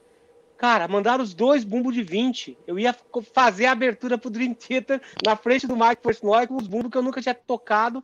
E o meu pirulito era alto, né? Ele, o, no bumbo de 22, ele já fica um pouco acima da metade. No bumbo de 20, se eu, se eu mantivesse a mesma regulagem, ia ficar quase na borda. E aí eu chamei o Zé, falei, Zé, olha a merda aqui, ó que, que ele faz? Falou, ah, ele falou assim: não, não, não, pode baixar esse pirulito aí. Eu preciso do som mais próximo do bumbo. Mais do Porque centro. Eles acharam falei, que você não tocava os bumbos, é por isso. É, exatamente. Aí, aí o Zé falou assim: não, aí eu fui fazendo. Aí eu fui baixando, mostrando mais. Falei, vai, Aquiles, baixa a porra, cara. Eu falei, puta, cheguei. Você teve, cara, você, você teve que ficar tocando meia hora para reaprender. É, cara, eu fiquei. A mecânica, né, do... Eu tive que baixar o pirulito, dois dedos. Sabe o que é para baixar o pirulito depois, depois de tipo cinco anos tocando com a mesma regulagem desde que eu tinha entrado no Angra, dois dedos. E no show do Dream Theater, cara, eu peguei a bateria, falei, Marquinhos, vamos montar ela aqui, aqui atrás. Eu comecei a tocar que nem um macaco no meio, do, no meio das árvores, lá no fundo do palco, para me acostumar, cara, com o negócio. Pois é, e, agora... e, olha, e olha o que, que o Zé me falou depois do primeiro show. Chegou para mim e falou assim, ó, troca teus bumbos, vamos começar a usar de 20. Nunca Meu... vi o som tão foda, Aquiles. Tem um vídeo desse show na internet de telefone, não era telefone celular, não tinha celular na época, de câmera de vídeo. Muito foda. É, meu, é muito boa a mixagem. O som do, do vídeo é muito bom. Está no YouTube, Angra em Ascoli Piceno. Eu vou procurar aqui.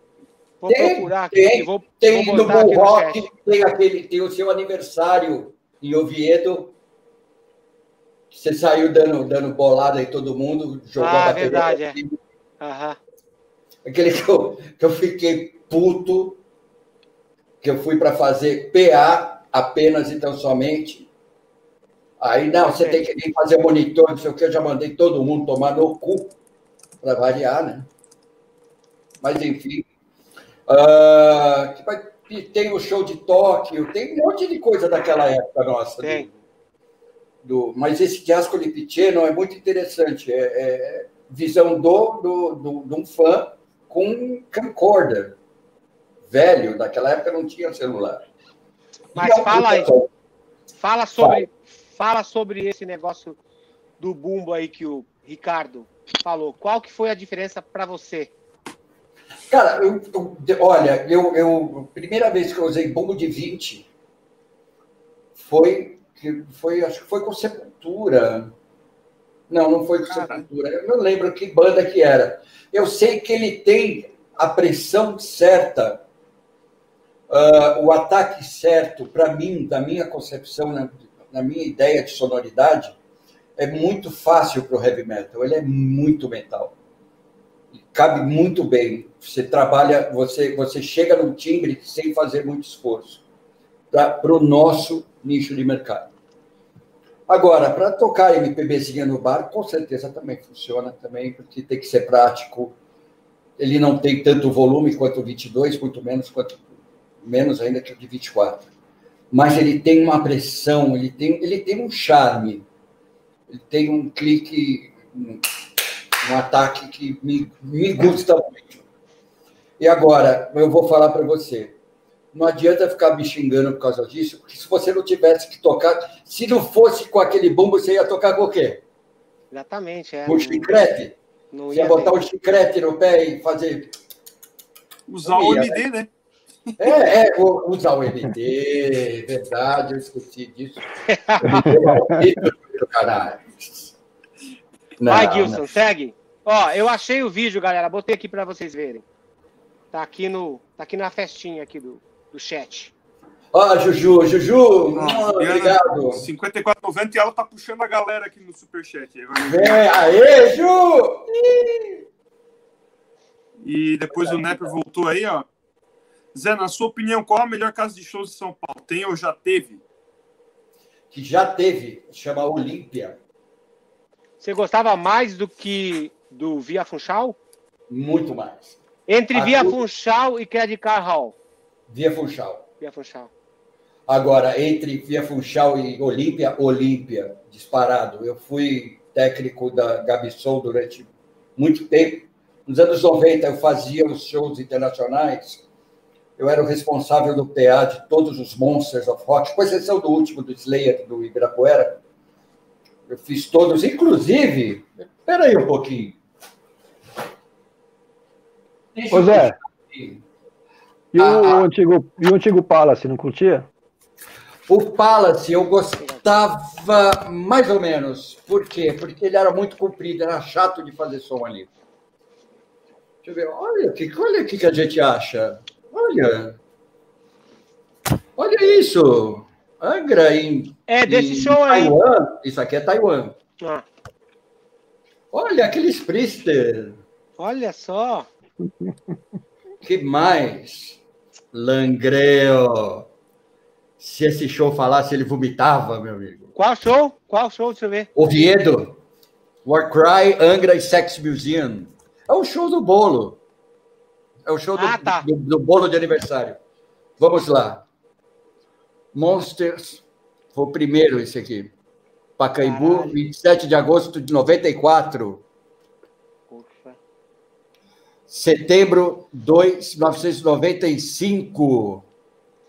Coleção de cards dele. Esse é o do Iron. É, que esse você gosta, né? Opa! A cara do sujeito, bicho. Isso é foto que se apresente. velho. Olha Caralho. que horror. Que horror. E, mas, Dr. Sim, Criança Cara. Esperança. M2000, lembra disso? Nossa, Mr. Big. Mr. Big. Sepultura. Dana Summer, meu amigo. Caralho. Agora, esse aqui é para pagar o pau. Pa- Paga o pau, ó. Paga o pau. ACDC. Paga o caralho. pau. 96. 96, cara. A última turnê do Viper. Tem para todo mundo. Bicho, tem mais. Então, falta porcaria aqui, cara. Quer ver, ó? Charlie Brown. Charlie Brown. Meu irmão chorão, saudade. que mais que tem? VMB, Video Music Brasil. Porra! Só nas cabeças, hein? Precisa falar? Deixa eu ver outra aqui que não precisa apresentação. Madonna. Porra, quando foi isso aí? Madonna 90 e... 95, acho. Sei lá. Olha a foto do sujeito, velho. Você era Olha, office boy nessa gato. época. Que gato, Você era, velho. você era um office boy nessa época. Ah, mas tem tanta coisa. Pavilhão 9. Ah, ah Charlie Brown. Capital É mais- Inicial. Anos de Capital Inicial. É, é mais fácil você falar, tipo assim, você falar com quem alguém você que não você aqui gostaria. você lembra. Disso aqui Ah. você lembra. Pra caralho. Disso aqui você lembra.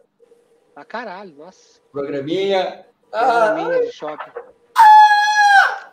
A época que as nuvens eram. A época que as nuvens eram de algodão. pra caralho. A gente se divertiu pra caralho, Só que velho. só agora Aquela- que você vai pro Nas Nuvens, né? É verdade. Opa. Turu- É verdade. Rapaz, você me fez abrir a minha malinha. Isso aqui é 10% do que eu fiz na minha vida. Eu joguei 90% das minhas credenciais fora. Agora eu vou mostrar as, as do coração. Jamiroquai. Ixi, Maria. Deixa eu ver. Body Count. Caralho. Silks and the Banshees. Isso aqui, na verdade, são, são adesivos da, da produtora que trouxe. Nossa, que foda, meu. Cara, Megadeth maravilhoso. Silks and the Banshees. Cadê? Danzig. Danzig. Yes, que eu fui técnico de monitor deles. Dá pra jogar baralho isso aí, Zé? Não. Zé, Dá. quando foi? Eu Fazer quero um saber. trunfo. Eu quero saber Joga com esse aqui, ó. Ó, tem dois, ó. Tem dois. Tem dois. Super Quem é trunfo. Eu fui Pantera. Pantera. Eu fui chamado para viajar com eles. Eles queriam que eu mudasse para Los Angeles com eles. Só que eles iam fazer mais seis shows, iam gravar um disco e iam voltar para a turnê seis meses. Eu falei, você tá louco, né, meu? velho? Você acha que eu vou, vou viver como em Los Angeles? Eu não tenho nem passaporte. Quanto mais eu que pariu, velho. Quebramos o camarim, né? Teve aquela história lá, aquela promoção, quebre o camarim. Cara, foi muito divertido. Com Danzig foi muito divertido. Nossa Senhora. A gente fazendo um show, tinha, tinha final do campeonato, Corinthians jogando. Para o show para ver o futebol. Puta que pariu. Zé e os Gilson, tem Hum. mais superchat aí. Mas eu quero saber Sim. o seguinte: o Ricardo e o Zé, assim, qual foi o trampo internacional que você viu? Uma coisa assim que você tava, tipo, na equipe local brasileira que você falou assim, porra, isso aqui é diferente, vou tentar fazer assim. Cara, o que me impressionou bastante assim foi o show- do Rush, né? Porque a estrutura que os caras trouxeram e a maneira que foi montado foi impressionante, assim. É, é, porque os caras só não trouxeram o PA, né? O resto eles trouxeram tudo. E... A primeira ou a segunda vez? 2010 Cara, acho que foi, Acho que foi a- Não, não, 2010. Não, não, 2010, foi aquela que... aba- É, 2010, é. E, Que, era, e que a iluminação era, era tipo uma aranha, né? Assim, né?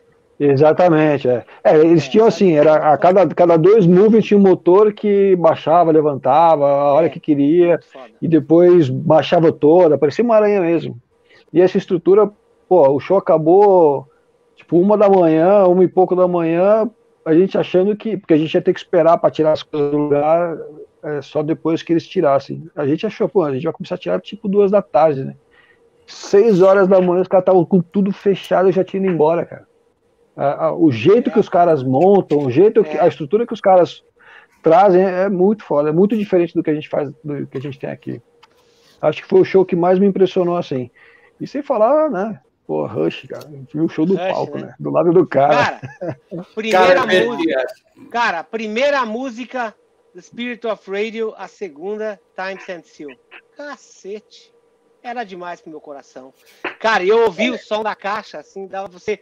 Você ouvia a porrada do palco, assim, ó. Eu tava bem na frente, você, você ouvia o PA, mas você via a pancada da caixa no palco, cara. O- Um dos produtores locais me ligou para eu ir na passagem de som. Estavam tocando Limelight. Caralho. Falou, vem para cá agora. Eles estão tocando, só tem eu na plateia. É, porque foi uma coisa, isso aí foi uma coisa que eles é, pediram, né? A hora que a banda entrava no palco, quem Sai. fizesse parte da, da, da, da staff tinha que sair, saía todo mundo do lugar para eles passarem o som. O... Eu estava viajando com o Capital. Eu falei para os caras, eu não vou. Tem quatro, tinha quatro shows do Capital.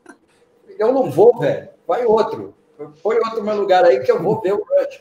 Não, pelo amor de Deus, ali quatro shows. Eu falei, tá bom. Aí no, no segunda vez a mesma coisa. Olha o que eu achei aqui, bicho. Isso é só porque o Jim entrevistou eles, né? Daí ele acha que tudo bem. É mapa de palco do Angra do Rebirth. Caralho. 0102. O Raider do, do, do- da, da turnê de 2001, 2002. Tem, Dois tem. bumbo, dois tem bumbo de DM5. Olha. É, a época coisa. do meu Alesis, o DM5. Guerreiro, né? Porra. Guerreiro. Tem o Pra caralho. Depois que eu dei uma, dei uma melhorada, que eu fui pro um módulo, né? é, o módulo da, de drum.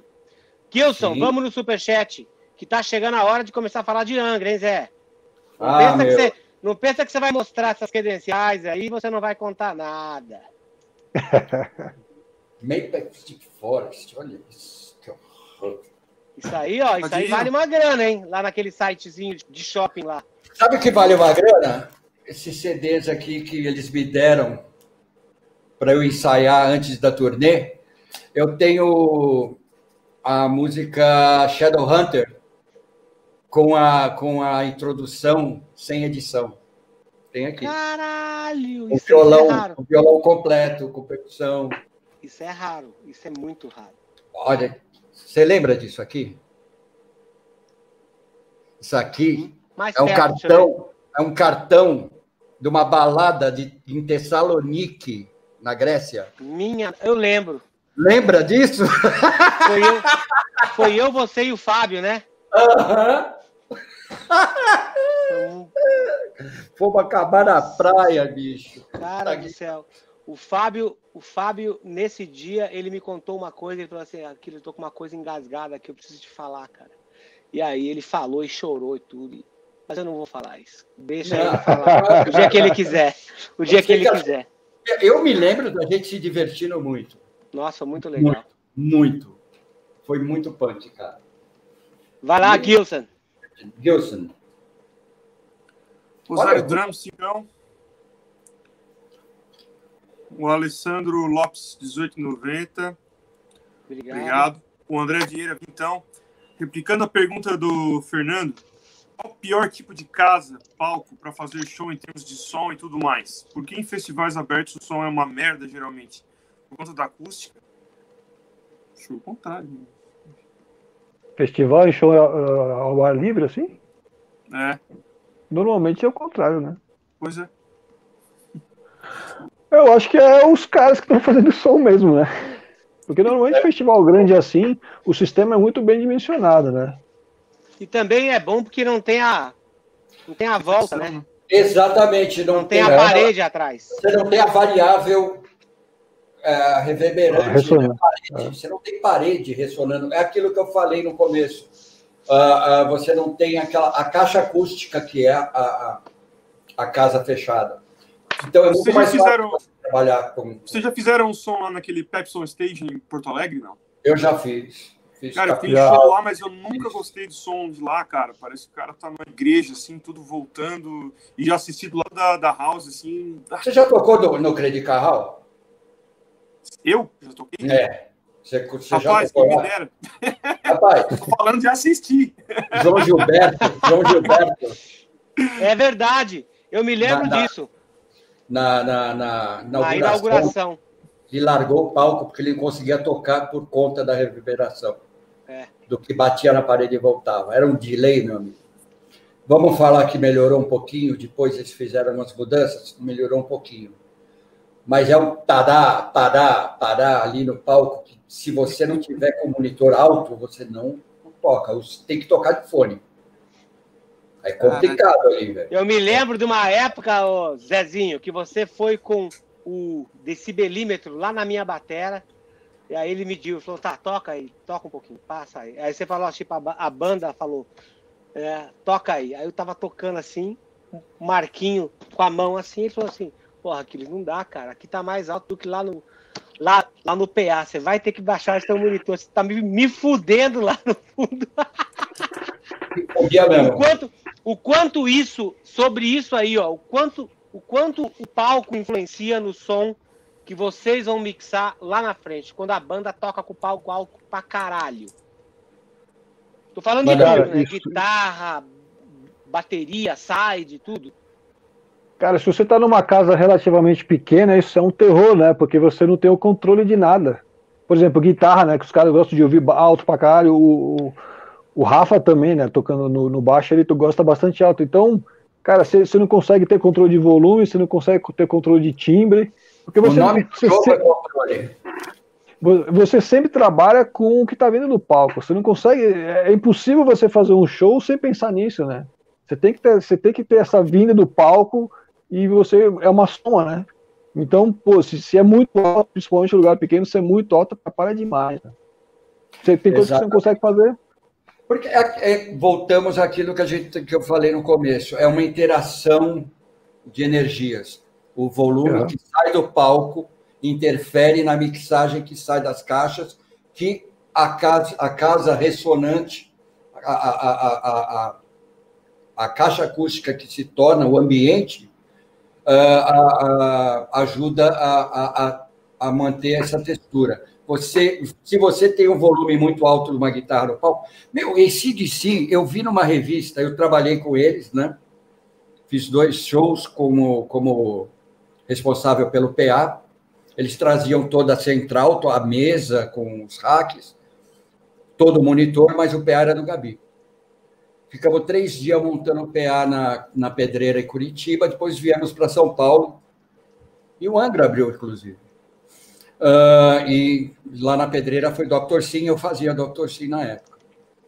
Eu li numa revista que, que o Paul Boothroyd, Pablo dos íntimos, que hoje faz ACDC, ele tinha 120 dB de guitarra na House Mix, a 50 metros de distância do palco, ele tinha 120 dB de volume da guitarra com o PA desligado. Tanto é que para entrar no palco do ACDC, para você entrar na coxia, você, o, o, segurança olha a sua credencial e se você está com protetor de ouvido. Caralho. Sim, 120 dB de guitarra com PA desligado. No monitor tinha 70 caixas de monitor espalhadas por todo o palco. Cacete. É, tem uma história assim também do Rata, né? Que ele trabalhando com o Motorhead.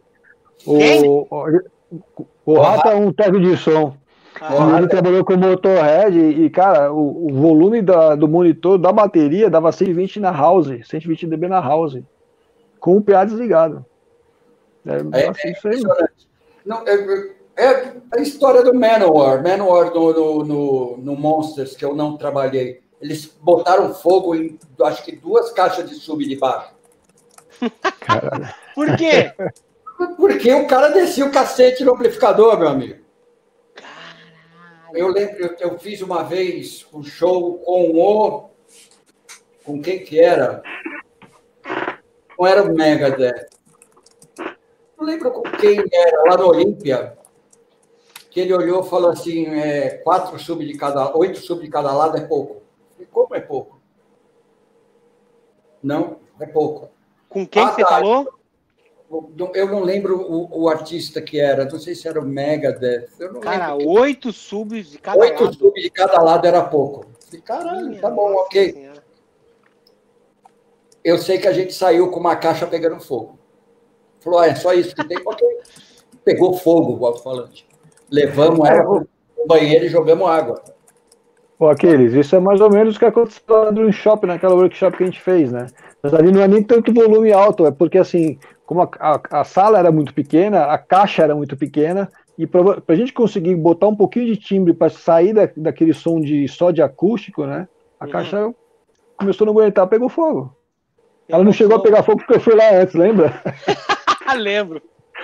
Cara, eu também, eu também gosto daquelas situações que, na hora que a gente está tocando assim, cai um pedaço do gesso da parede ou lustre. Cara, Ainda bem que eu sempre tive sorte de nunca ter caído na minha cabeça, nem perto da bateria. Historinhas, contos de José.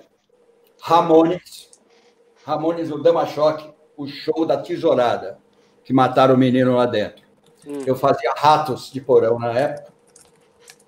E já começa que foi engraçado. Eu tinha sete canais para fazer o Ratos de Porão. E foi um puta som. Aí a, o pessoal da Transação foi chamado para alugar umas caixas de monitor, que eles não gostaram das caixas do, do Damachoque na época. Então, ok, chegou lá Eduardo Lemos com Dudu e o Castor para levar umas caixas de monitor.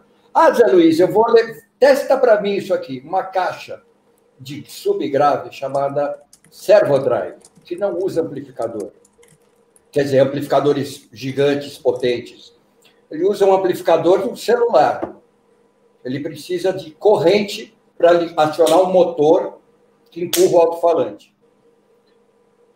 Eu sei que botamos, nós colocamos uma de cada lado. E eu ligava, me cagava de medo, desligava, caía pedaço do teto, ficava olhando, caía, caía pedaço da forração do,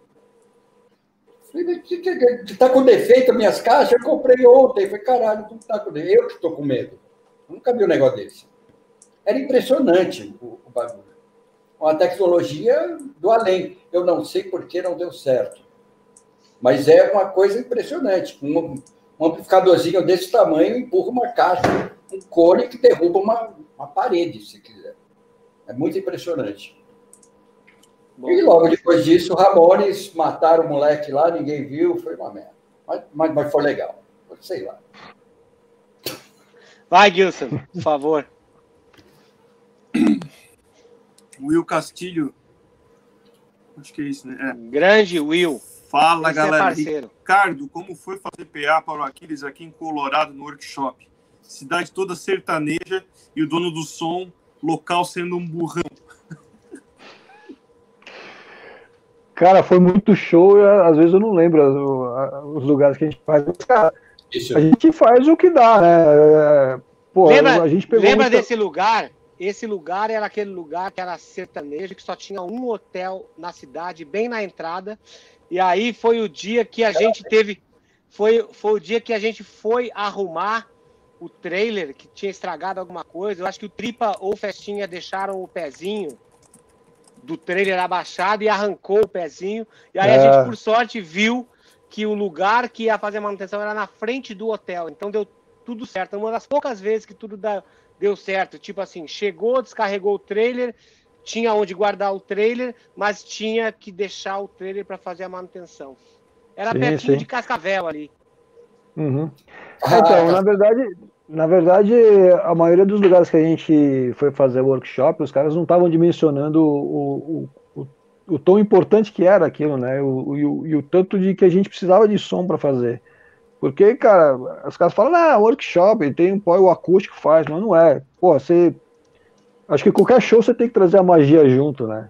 Então, é, isso é o nosso trabalho, o trabalho do Zé. E, e às vezes os caras não, não, não pensavam nisso, né? Eles te davam uma estrutura, sempre, a maioria das vezes não davam uma estrutura que a gente precisava. Mas, é, cara, a gente se vira.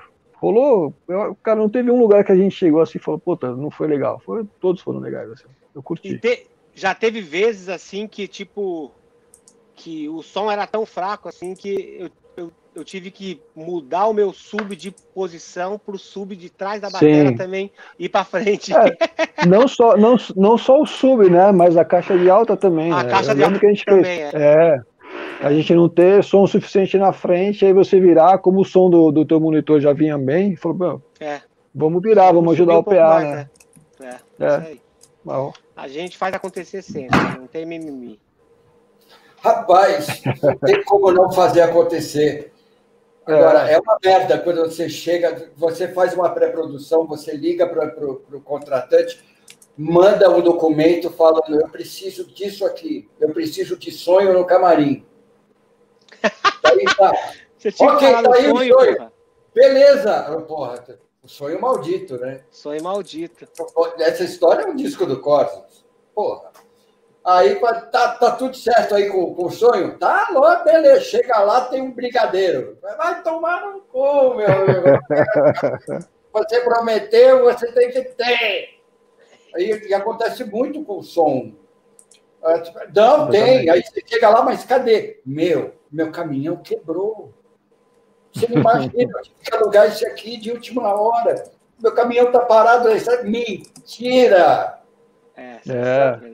Ou então chega assim, ah, meu, ontem o, o, o Jorge Matheus fez e não reclamou. Eu, bicho, teve um é, show. Sempre falam isso, sempre falam isso. Não sei com quem. Eu, ah, não, você está reclamando do PA aí. O, o, o, Bruno Marrone fez aqui ontem e foi do caralho. Ele, o, o, o técnico deselogiou. Ah, é? Renatinho, estão falando aqui que você elogiou essa merda. Bota esse filho da puta no telefone. Ah, legal, hein? Você não Boa. fale no meu nome, seu filho da puta. Bicho, tem dessas. Ah, mas ontem estava ótimo. Ah, é, mas é isso que o Zé falou. Mentira. É.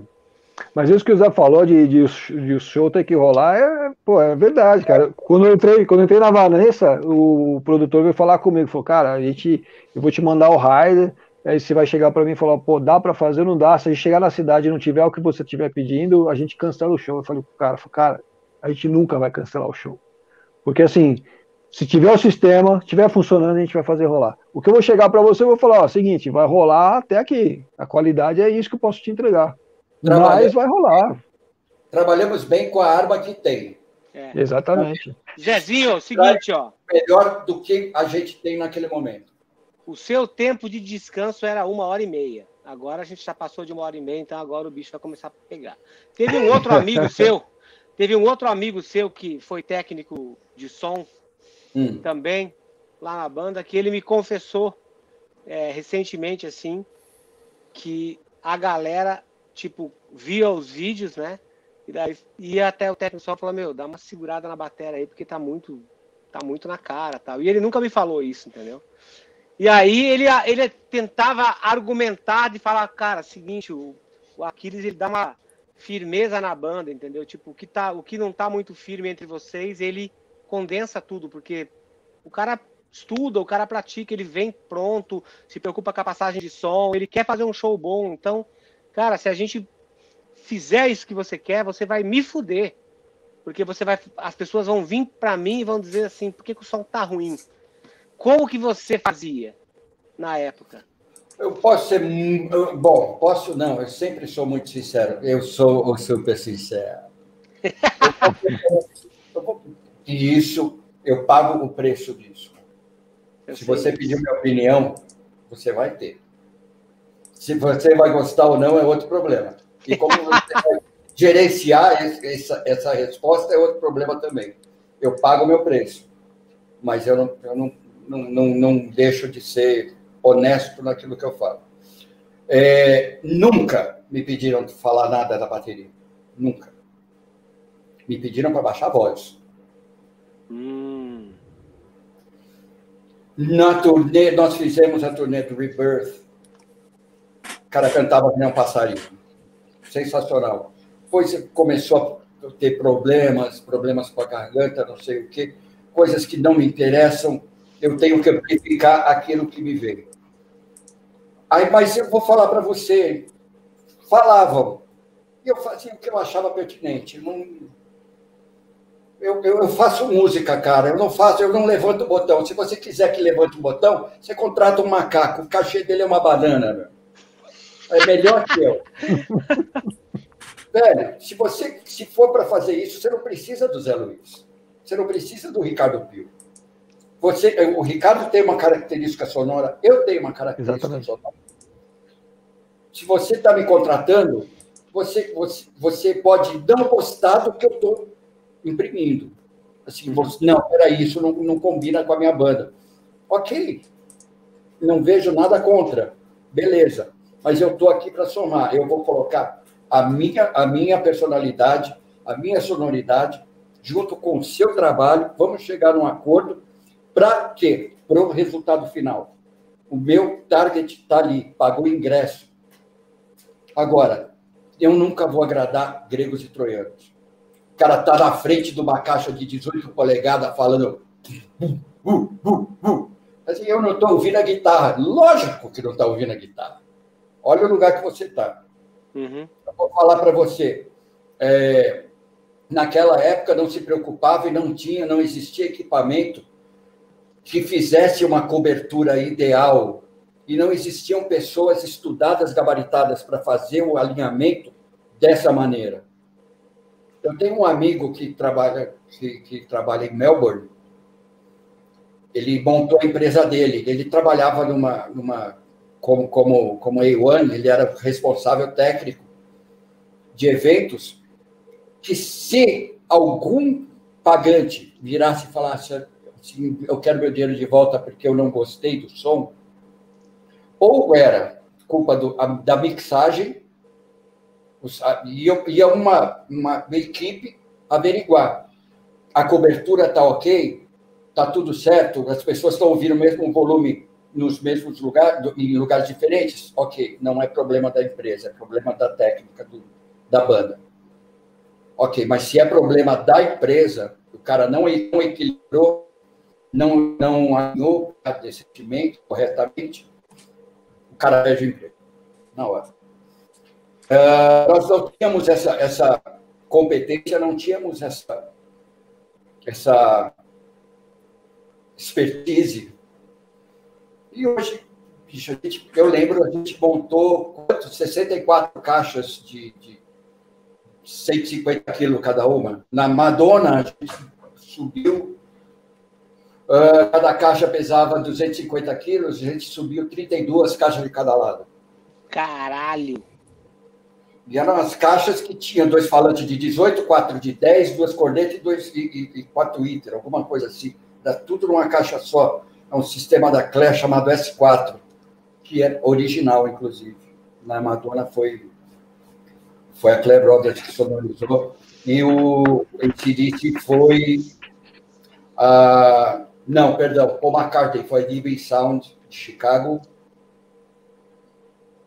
E o ACDC foi com, a Gabson. Uh, hoje em dia, você tem material, tem pessoas para fazer esse tipo de trabalho. Graças a Deus. Eu não sou um desses. Eu sou usuário, usuário final. Eu conto com a colaboração dessas pessoas. O PA está tá alinhado? Ok. A cobertura está Tá, tá, tá coerente? Ok, beleza. Eu vou trabalhar a minha arte. E não vai ser um, um produtor que vai falar assim, desliga a bateria porque o artista mandou. Eu desligo, vira as costas e vou embora. Não é menor problema. Ok. Você não precisa de mim. Ah, semana que vem. Não, não, você não tem semana que vem, meu amigo. Então, no, no Angra, muito se falou assim, ah, pô, não está cantando de, de, como era antigamente, tinha lá o seu charme, tinha lá a sua, a, a, a, a sua colocação, e eu estou mixando música para fã, meu amigo. Se o fã não ouvir, deu, minha missão não foi cumprida. Uhum. O que me deixa mais triste é o cara falar assim, puta, o som tava uma merda. Velho, a, a gente está ali para fazer o melhor que a gente pode. Às vezes tem condições, às vezes por algum motivo pode ser até pessoal. Eu, já aconteceu uma vez com Capital Inicial. Eu toquei, nós tocamos no festival em Uberlândia, depois do Rapa. E tocar depois do Rapa é suicídio. é muito alto. O Vidal, ele tem, é, ele mixa maravilhosamente bem num volume absurdo. Faz parte do show do Rapa. E tocar depois do Rapa é suicídio. Uhum. Você tem que tocar no mesmo volume ou não. E eu tinha, no Capital, uma, uma passarela em forma de U na frente do palco, que com o volume que eu tive que imprimir, ele, o cara não conseguia, o dia eu não conseguia botar um pé na frente da passarela. o flautista aparecia pipa, pupa, pipa, pupa, pi, ele só olhava para mim. Acabou Ó, o show. Ele falou deixa... que vem, vem pro camarim. Eu entrei de ré. Falou, é o equipamento, não sei o quê. Te fuderam? Eu falei, não, o problema não é equipamento. O equipamento é ótimo. Eu não estava no meu melhor dia. Não, mas como assim não estava no melhor dia? Vem cá, nós fizemos 400 shows já. Hum, acho que três eu não gostei. Acho que a média está boa. E olhou para mim. É. E ó, como que você lidava? Como que você.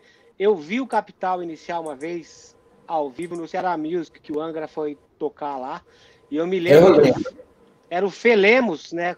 É, não. O, Fê, o, o, o Fê na batera. Então, o Felemos, ele, ele costumava dar umas invertidas, que a banda inteira ficava na volta dele, assim, para falar assim, como que a gente vai voltar agora? Eu lembro a música, ele tocou Que País é Esse no Contra. Isso. E ele não conseguia voltar. É. Cara, a banda inteira. Ele começou a cantar, o Dinho foi para perto da batera, o Ives foi, o baixista foi, todo mundo em volta da batera olhando pra ele. Como é que é na batera? Isso é o normal, né? É, é. Puta, eu nem consigo tocar invertido. Cara. Meu, foi a música inteira. A caixa no 1, a caixa no 1. Caixa no 1 e 3. É. A, banda, a banda não parou, ele não conseguiu desinverter, ele tentou. Tentou várias vezes. Eu estava do seu lado, eu estava do seu lado, você olhava para mim. Assim. E agora? Que que eu... Vamos ajudar ele? E a gente oh, foi tocar, já cara, deu, cara, deu um desespero. Gilson, a gente tem mais superchat. Tem, mas deixa eu aproveitar aí. que tu me chamou. Vocês, vocês hum. estavam no show do Rush São Paulo, vocês lembram do Camera Eye? Que o Neil Peart fez isso também, não? Que ele tem aquela introdução no teclado que fica tipo uns quatro compassos na mesma nota. Ele é. fez o rolo e voltou com a caixa. Em vez de ser. Ele voltou assim, ó. Aí olhando pra ele assim, ó. Colheu assim, fudeu. Aí ele voltou, mas já escorria aquela, aquele sorzinho no Peart, assim, né? Ele, ele ficou desconcertado, acho que umas três músicas, assim, com ódio dele mesmo, eu acho. Maravilha. Pô, me manda esse vídeo depois. Tem, tem, tem, tem, tem YouTube. Você, você tava lá, mas você não tava prestando atenção no show, você tava assistindo. Possivelmente, possivelmente eu tava em outro lugar. Possivelmente eu tava em alguma outra coisa. Cara, nesse show aí foi, foi, foi assim, eu fui o primeiro show que eu fui depois da audição do DT, eu fui na pista pista VIP ali, cara, eu não tive sossego um minuto, nem durante o show. Pô, como é que foi? Como é que foi? Como é que foi? Como é que foi? E aí eu acabei, possivelmente, eu perdi esse tipo de coisinha. Vai, Gilson, pra gente ir Ó, pra finaleira. Uma hora e 45, vou, hein? Vou colocar esse, esse link no. Vou colocar pro seu perfil mesmo aqui. Ok, você vai colocar o vídeo do, do Gilson? Ele, ele vai pôr já, já. Mas aqui, ah. ó, eu também queria saber o seguinte, ó, eu não sei como é que a gente foi apresentado, Zé, mas eu me lembro que quando o Ricardo chegou, para fazer o primeiro show do, da Rebirth of Shadows em Belo Horizonte, né? Ele chegou assim meio com medo, assim, não com medo, chegou assim, eu vou, vou trabalhar com um monte de gente que eu já ouvi muitas histórias. E aí eu me lembro que ele estava passando o som da batera, né? Eu cheguei para passar o som, o Tripa estava lá, tal, não, não sei o quê. Eu fiquei ali atrás dele um pouco, né? Ouvindo ah, o som né, quem, estava quem tava de hold lá era o como o, o Ratum, não era, não era o Tripa. Ah, não era o Tripa ainda? Era... Tá, então tá. Não, era o Ratum. Era o, era o Ratum, tava passando o som e tal. Aí ele sent, tocou um pouco tal. Aí eu peguei, falei assim, passei pelo Ricardo depois que acabou. Ele, ele, ele me olhou com uma cara tipo assim, ó. Eu sei que você vai falar. Pode falar, pode falar. Aí, eu, aí eu falei pra ele assim, ó. Gostei pra caralho, viu? Muito bom. Isso. E saí andando. É. Então, mas na verdade, na verdade, é, porque assim, muita gente falou, inclusive o Edu, né? Ele veio falar comigo e tal, né?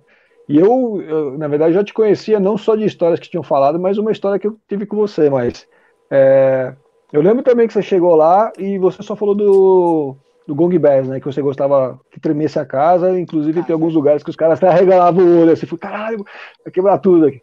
Mas é. eu lembro disso, cara. Aí o Edu veio falar comigo, e aí, cara, muito problema com, com aquilo? Eu falei, não. Ele chegou, falou um pouquinho do Gong Bass, falou que tava legal o som. Eu não acredito, mano. Eu achei que o cara ia falar uma sua orelha. Meu pai. Não, mas eu acho que isso aí é, é, é, que assim, a gente gosta do mesmo som de, de bateria, pelo jeito, porque o, é. o, som que eu faço é o som que você curtiu. Então acho que casou, né? Exatamente. Não, foi muito fácil. E você, Zé, como é que foi nossos.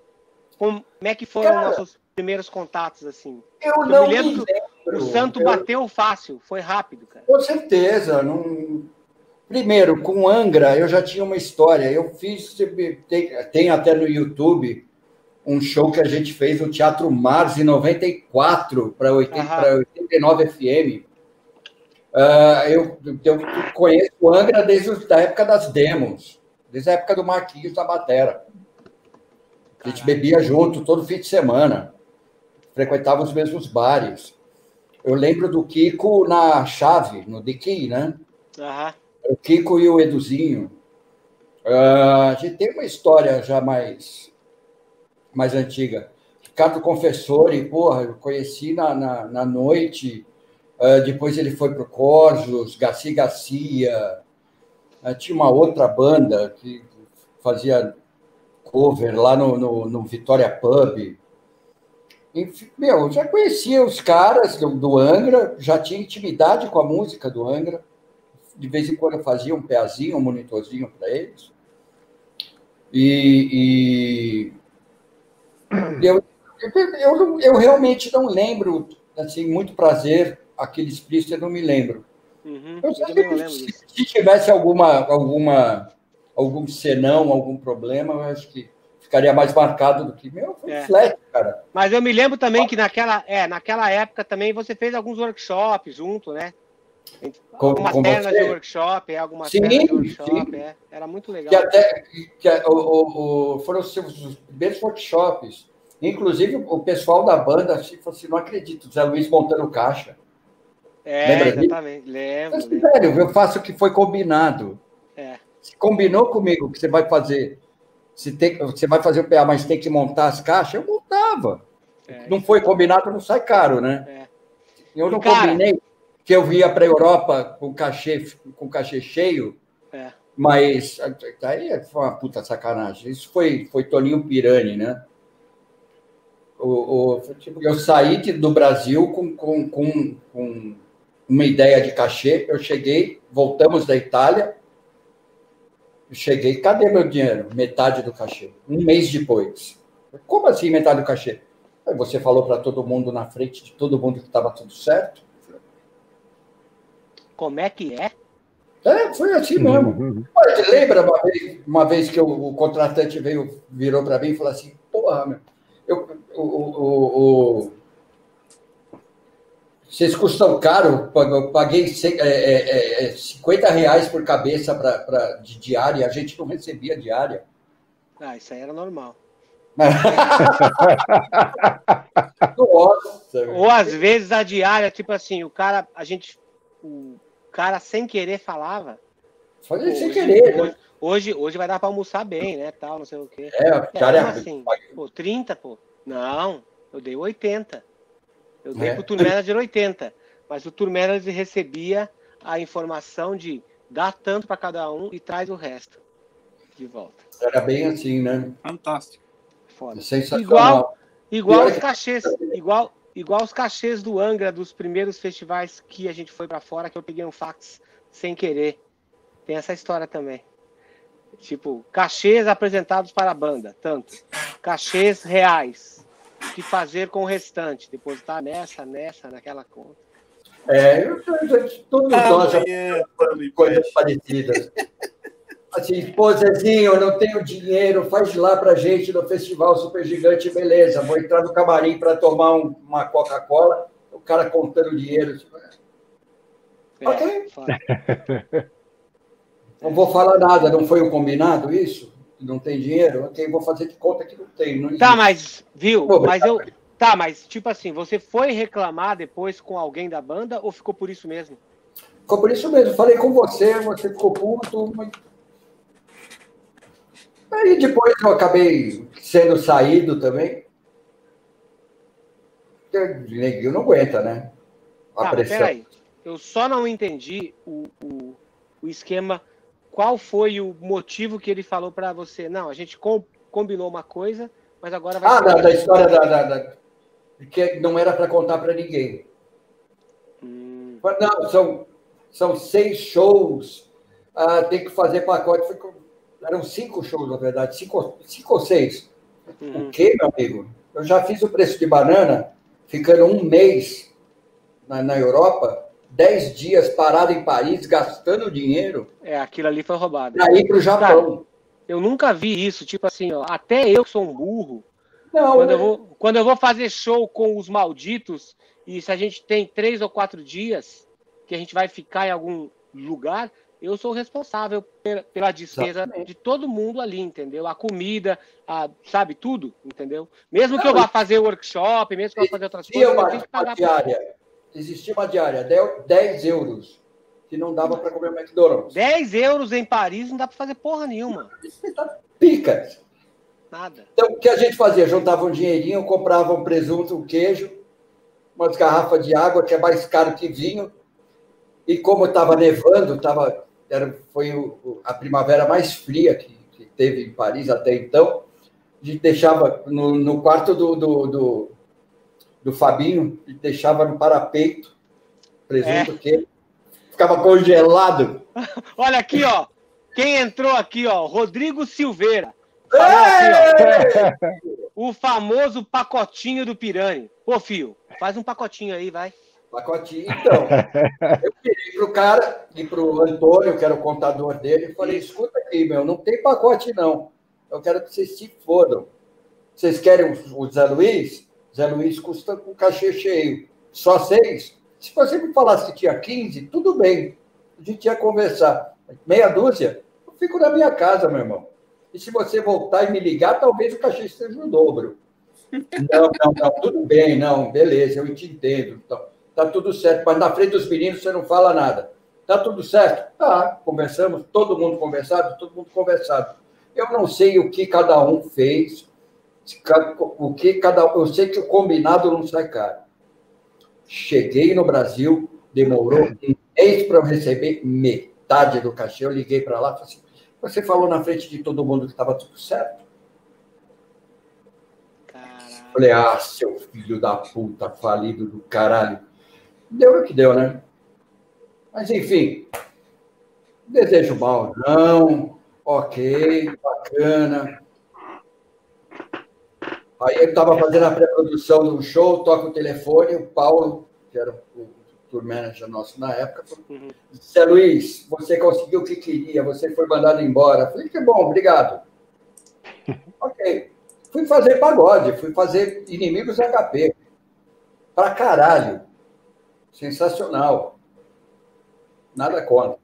Mas enfim, ah, outros da estrada, quem nunca, quem nunca? A mentalidade, cara, sabe, das pessoas que fizeram a banda ir para onde ela foi. Basicamente é isso. Essa é a verdade.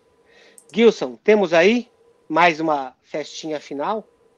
Você não vai botar o teu o vídeo aí, Gilson? É? Botamos, ó. Espera aí. Pra galera, já, você sabe que aqui e, é pra já, né? E galera de Criciúma aí, ó. É. Já, nós já estamos com a data para aula de videogame reservada, hein? No dia em Criciúma 23. vai ser no dia 23 de outubro. Uma sexta-feira, bem o dia do petisquinho. Olha só. Botar, esse dia nós, nós vamos fazer ah, story juntos. Vamos jantar vamos, com petisquinho e tudo. Petiscar. É, com certeza. Ô, tem churrasqueirinha aí na tua casa? Tem o quê? Grill? Churrasqueirinha? Tem, tem churrasqueira, tem tudo. Pô, vamos fazer um, churrasquinho então aí. Sim, a patroa, já, a, a, patroa já deu a ideia, olha só. Eu, é já, eu, você tem moral. É. Aí, ó, eu fico ali, ó. Olha eu só. faço a carninha. Vou, vou no açougue, compro, escolho o corte. E Fechado. aí faz uma, uma carninha maldita. Escolha o corte é chique, hein? É, é não, mas esse é o segredo. Sabe que tem uma casa de carnes 30 metros aqui de casa, né? Tá, é. É, eu posso, posso fazer um, um, levantar o dedo aqui, professor? Claro. Tem um, um, comentário aqui do JP Lima, ele é batera do Christian Ralph, trabalhamos Aham. juntos lá. Aham. Dupla de canários, mas é complicado lá. Foi, foi a primeira dupla sertaneja que eu demiti na minha vida. Você? Eles não deixavam eu trabalhar. Caralho. Os caras pegavam o microfone no camarim, pegavam o microfone e falavam: Alô, tá uma bosta. Era, era, era um time maio. Meu Deus do céu, cara. No meu terceiro show, o segurança me pegou pela canela, porque eu estava entrando no palco com os dois dedos levantados, assim, ia ser mistério, meu amigo, no meio do, no meio do show. Caralho. Aí eu entrei no, no, no, no ônibus e já. Vocês estão demitidos, vocês são uns pau no cu. Eu que mando nessa merda. Em mim você vai mandar? Tem certeza? Eu não preciso de você, você precisa de mim. O que, que eu tenho que fazer para funcionar então? Confia você pega o microfone e fala que está uma merda, está uma merda como? Em relação ao quê? Você tem alguma. Você está ouvindo alguma coisa no seu fone para falar que está tá uma merda, se está alto, se está baixo? Não. Mas eu canto há 40 anos. Eu falei, legal, eu tenho eu só 40 anos também. Perdão, 35. Então, ou você confia ou você lima. Aí, num outro show, ok. Dá uma na metade da primeira música era beijo que fala. Porra, velho. Coraçãozinho naquela época já, né? Caralho, velho, deixa eu trabalhar, pelo amor de Deus. Você não está me pagando para eu fazer o meu trabalho? Então deixa eu trabalhar. Querido, os caras nunca mais.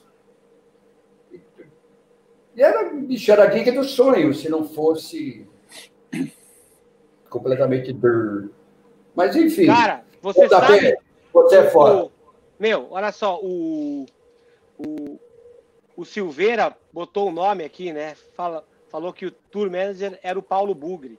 E você sabia, cara? Você sabia que eu fiquei durante muito tempo com muito ódio do Paulo, cara? Naquela, naquela época que ele, que ele, ele trabalhou lá no Angra, porque era ele que tinha que vir e baixar o praticava da bateria quando os caras pediam para ele baixar. Então, eu batia de frente, era com o Paulo, né? De não, vamos levantar, pegava meu road, levantava na, na, força. Então, assim, durante muito tempo. Aí depois a gente se encontrou num show do Iron Maiden e tal. E aí ele me contou um monte de coisas, né? Que naquela época ele não deveria, ele não poderia ter me contado de como que as pessoas falavam para ele fazer as coisas, entendeu? Então ali a gente apertou as mãos, a gente se abraçou e ah, e a gente se encontrou outras Paulo, vezes, entendeu? O Paulo, eu vou falar para você, eu conheci o Paulo, ele era iluminado, é, assistente de iluminação no, no projeto SP. Uhum. Aí depois ele veio, começou a trabalhar na Gabisson, pô, eu acho ele de grande caralho. Sabe que ele é primo do Thiago Bianchi? Eu sei, aham, sei. Pô, caralho. A gente uhum. foi lá se ver no Rock in Rio e, e meu, ele estava fazendo o papel dele, velho. É, o problema do, ele estava entre a cruz e a espada. É complicado é, isso. Eu sei, eu sei. Uhum. É a mesma coisa. A minha a diferença de, de, alguém chegar para mim e falar assim, eu quero que você faça isso. É que ele vira as costas e eu tá tudo certo. Eu posso enganar, entendeu? Uhum. Na verdade, eu não eu, eu, eu, é aquilo que eu te falei. Eu estou ali para fazer o meu trabalho, eu não estou ali para ficar fazendo é, é, é, fazendo obra de macaco, entendeu? Levantar, apertando o botão que você quer. Não, eu estou ali para desempenhar a minha arte. Eu sou mais um músico da banda. Ou eu completo, ou eu somo, ou eu saio. Ó, galera, seguinte, para quem é fã do Angra aí, ó, eu acabei de postar aí, ó, o vídeo da, da música Angels and Demons, da gravação do DVD aí, ó. Para quem quiser curtir, sai da live depois e já entra no canal aí que o, o vídeo já está aí. Gilson, vamos então? Vamos.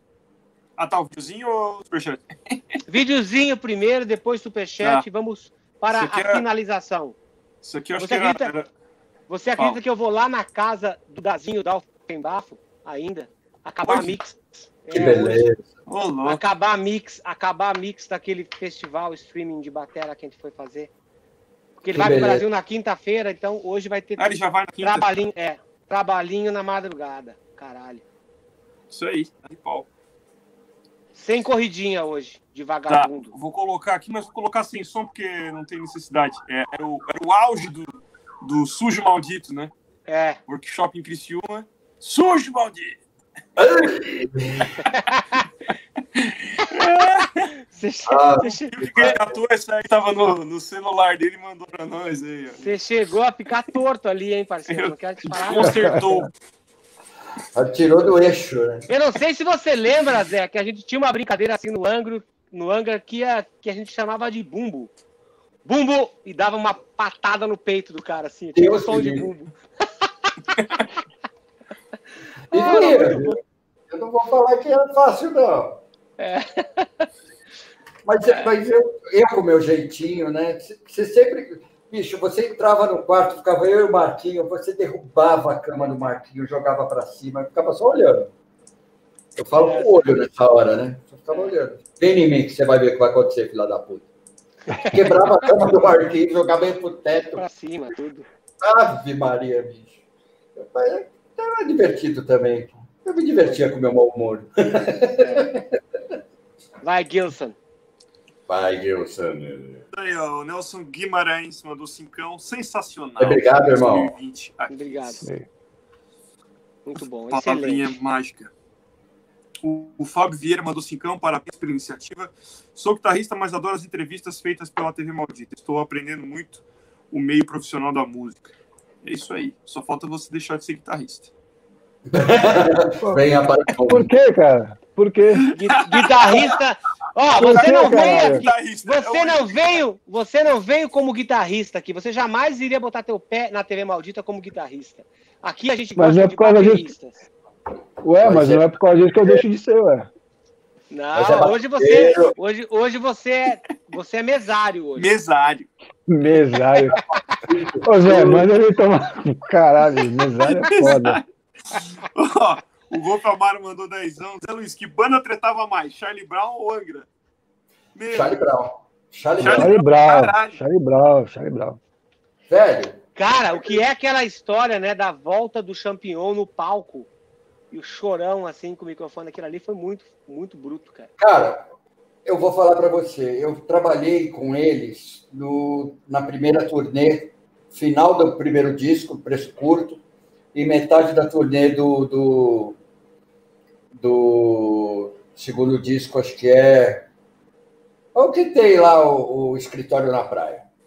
Uhum. Enfim, 99, eu saí para fazer o Yes, foi 99. Uh, era complicado, cara. A relação de, de, de, humana lá dentro era bem complicada. Os egos eram muito expostos, principalmente de um guitarrista. Ah, era pior? Que o terceiro show eu peguei na porrada. Como é que é? Eu peguei um guitarrista no terceiro show na porrada. No, isso foi num festival em Belo Horizonte para 50 mil pessoas. Enfim, depois disso o cara virou para mim e falou: pô, você é legal, você Não é que os outros, os outros se, se escondiam embaixo da mesa, você, você veio para cima, legal. Você tem atitude. Eu tive que ouvir isso. E, e conheci uma figura, cara, que vivia na, na, na, na, na no fio da navalha, que é o seu chorão. O chorão é uma figura extremamente interessante tinha seus momentos de loucura, tinha seus momentos de glória também. Foi um cara que parou um show para fazer um discurso pedindo, pelo amor de Deus, para eu continuar com a banda. Botou 30 mil pessoas para gritar, para ficar fica Zé, fica Zé. Caramba. Logo depois do, do. Porra, cara, eu chorei que era uma criança. Foi logo. Eu estava em casa, tocou o telefone. Zé, você pode gravar o DVD, fazer o monitor do DVD do, esse último, né? O Música Popular Caissara. Uhum. Acho que é isso, não. E tem mais dois shows. Posso? Legal. Aí no segundo show veio essa. E eu consegui fazer o chorão usar fone de ouvido, coisa que ninguém fez. Uhum. Falei, ah, meu filho, você, se for seu amigo, você sempre foi maltratado. Vem cá que eu vou tratar você bem. No primeiro show, eu desliguei os monitores dele. Aí ele fez uma cagada de ele passou o fio por fora da blusa, foi arrancar a blusa, ele arrancou a orelha junto, ficou puto. Aí eu liguei os monitores de novo. Nesse show em Seropédica, que ele fez esse discurso, não tem um registro, não tem, infelizmente, não pelo por mim, mas pelo momento, que foi, também foi muito foda. Nós que estivemos lá, pessoal da equipe, o Edu, o Ogro, que tem, aliás, o melhor burrito de São Paulo, burrito Ogro. É, que mais que estava lá? Acho que o Pinha estava, o, o, o, enfim, o Simpson, que é iluminador do, do, do Rapa. Enfim. É, eu, eu sinto muita falta de chorão, cara. Sinto muito. Sempre que passo na porta da casa dele, dou aquele salve. A gente tinha uma relação bacana. Eu gosto muito dele. Mas era, bicho, quando rolava treta, era microfone. Jogava microfone na plateia, chutava monitor. E depois ficava chorando no camarim, todo, todo arrependido. E ele carregava os problemas do mundo com ele. Se você contasse uma história triste para ele, eu vi ele alugar um jatinho para um amigo meu voltar para São Paulo, porque a mãe dele tinha sido internada e a gente estava num festival. E esse meu amigo trabalhava comigo, estava desesperado, minha mãe, minha mãe, cara super família, não sei o quê. O chorão pegou e jogou o telefone. Telefone para você. Olha, aqui é da companhia, não sei quem, jatos particulares, o seu avião está esperando.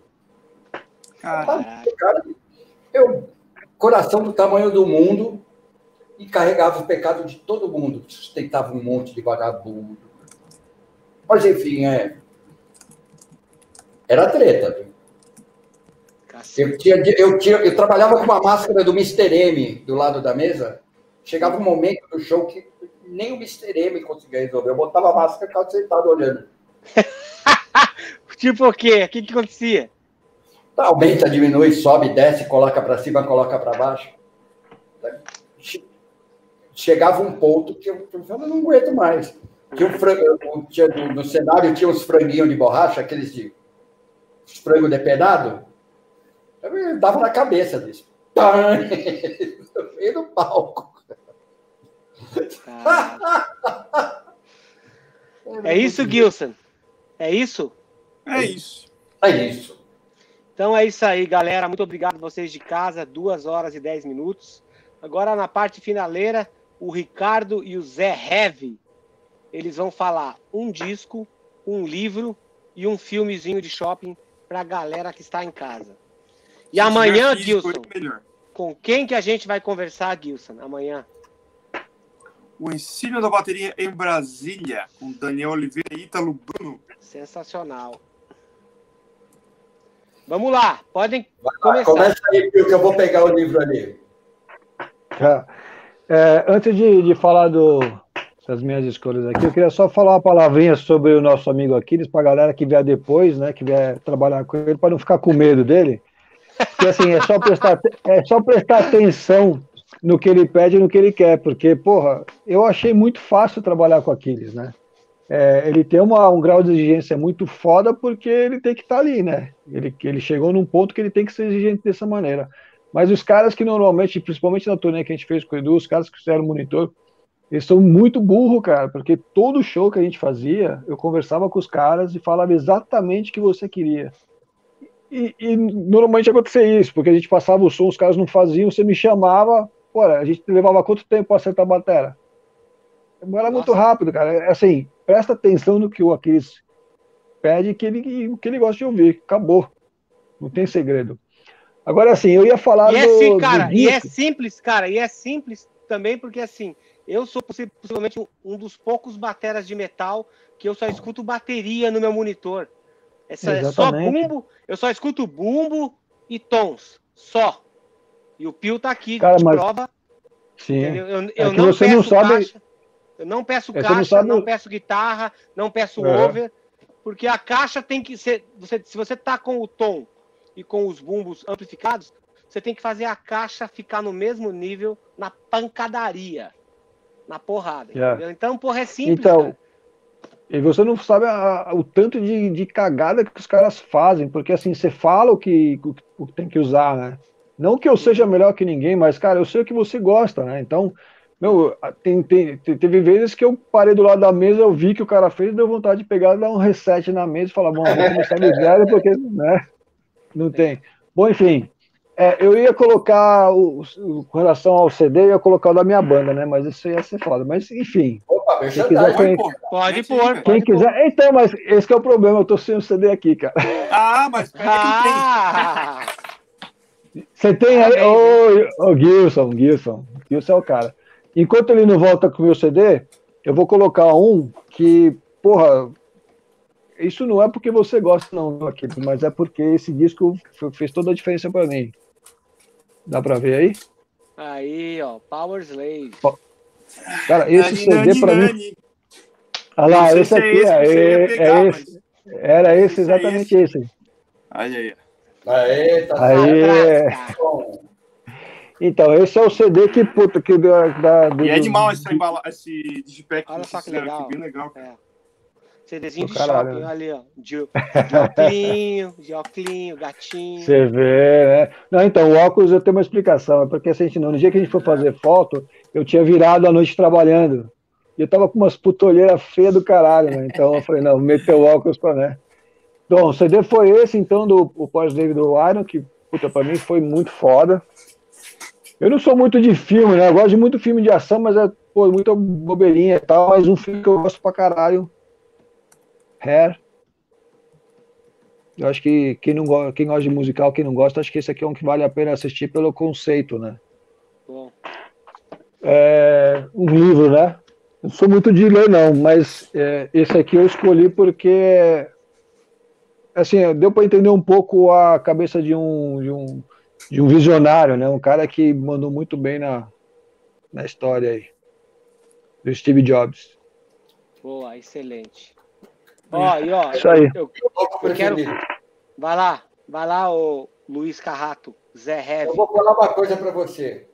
Eu saí de casa seis e meia da manhã, saí do trampo e não sei, não sabia de livro, não sabia de nada. Eu vou falar para você. Pode falar. Para vocês. O livro da minha vida se chama A Arte da Guerra. Eu leio incessantemente e não consigo fazer acontecer. Mas é extremamente sensato. É para mim, ultimamente, a vida tem sido uma guerra e mas eu vou vencer ela de qualquer maneira. Um disco, eu vou citar vários discos. Eu tô, eu, ultimamente, eu descobri um gênero musical muito interessante, que é o power metal infanto juvenil japonês. é sério. Tem bandas como Bandmate. Bandmate são menininhas. Meu, elas tocam pra caralho, vestida de empregada. Tem uma banda chamada Audios, que é a banda da enteada do Terry Bozzio. Você tem uma ideia. E tem a Bud Michael, que está só com metal, com roupa de tradicional japonesa. Meu, eu eu tô apaixonado por esse tipo de música ultimamente. Mas o disco da minha vida, ai meu Deus do céu, eu acho que é Counterparts do Rush. Olha aí. Porra, Olha vou até pegar para você então. Porra, velho. Gilson. Gilson, o homem disco. Meu, Ó, oh, tem vinil, hein? Vinil, hein? É. Pô, Gilson, Peguei você semana tem que passada, hein? Gilson, você tem que me mandar o link daquele, daquele vídeo, cara, novo lá, vai. Aí. Qual, do, qual vídeo novo? Do disco novo. Da mixagem nova. Maravilhoso. Ah, tá. Vou te mandar. Maravilhoso, bicho.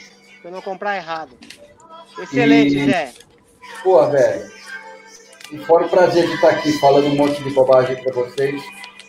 Eu quero agradecer aos amigos que estão aí, até agora aguentando. Aí, ó, JP, sabe tudo do áudio. Foi ele que falou que é da filha do Terry Boulder. E é mesmo, Isso aqui pariu. Pô, cuidado com essa música que vai dar nocaute no vídeo depois. É. Final das contas. É... O que mais falta falar? Sei lá. Fabiane, eu te amo. Quem tá tocando aqui, caralho? Tá tocando Tem aí, música tocando aí, velho. Tem, velho. Que caralho essa porra. Para, filha da puta. Ele nem tinha percebido. Não, Bom, ó, deixa eu só... Sem microfone. Deixa eu só falar uma coisa. Na época do Zé, isso não acontecia. Na época do Zé, isso não acontecia, porque naquela época o cachê era menor, a estrutura era, era pior. Mas às vezes, quando dá alguma coisa errada em workshop meu, eu como o toco dos caras de um jeito que fica, sabe, aquele negócio do microfone que, que não funciona, o mute, não sei o quê. Eu comecei a levar até os microfones sem fio para falar com a plateia, então, não, tipo, o erro tem que ser zero. E tem algumas vezes, tipo, esse workshop de Cascavel que a gente fez lá, que foi, cara, foi tudo perfeito. A hora que o tripla puxou o pano da batera, o merchandising vendeu bem pra caralho, foi tudo bom. Aí também tem. Backdrop os... descendo. Exatamente, o backdrop descendo bem na hora certa que eu tava entrando no palco, sabe? Tudo cinco eu falei assim, galera, ó, hoje o workshop foi sensacional, foi bom. Cada um vai ter mais tanto de cachê porque vocês trabalharam muito foda. Então, tem esses dois lados, né? Como as pessoas falam, como o Festinha fala, você morde e assopra. É, mais ou menos isso. Então, tem que ser justo também, né? Quando a galera faz mais, você tem que dar um pouquinho mais também. Porque isso é, faz com que o cara trabalhe com mais vontade. Com certeza. E eu, e eu sempre falo pra galera, pô, e às vezes quando a gente tem day off, pô, vamos, vamos jantar todo mundo num puta de um restaurante junto, eu pago, vamos pras cataratas, vamos fazer passeio, eu pago tudo.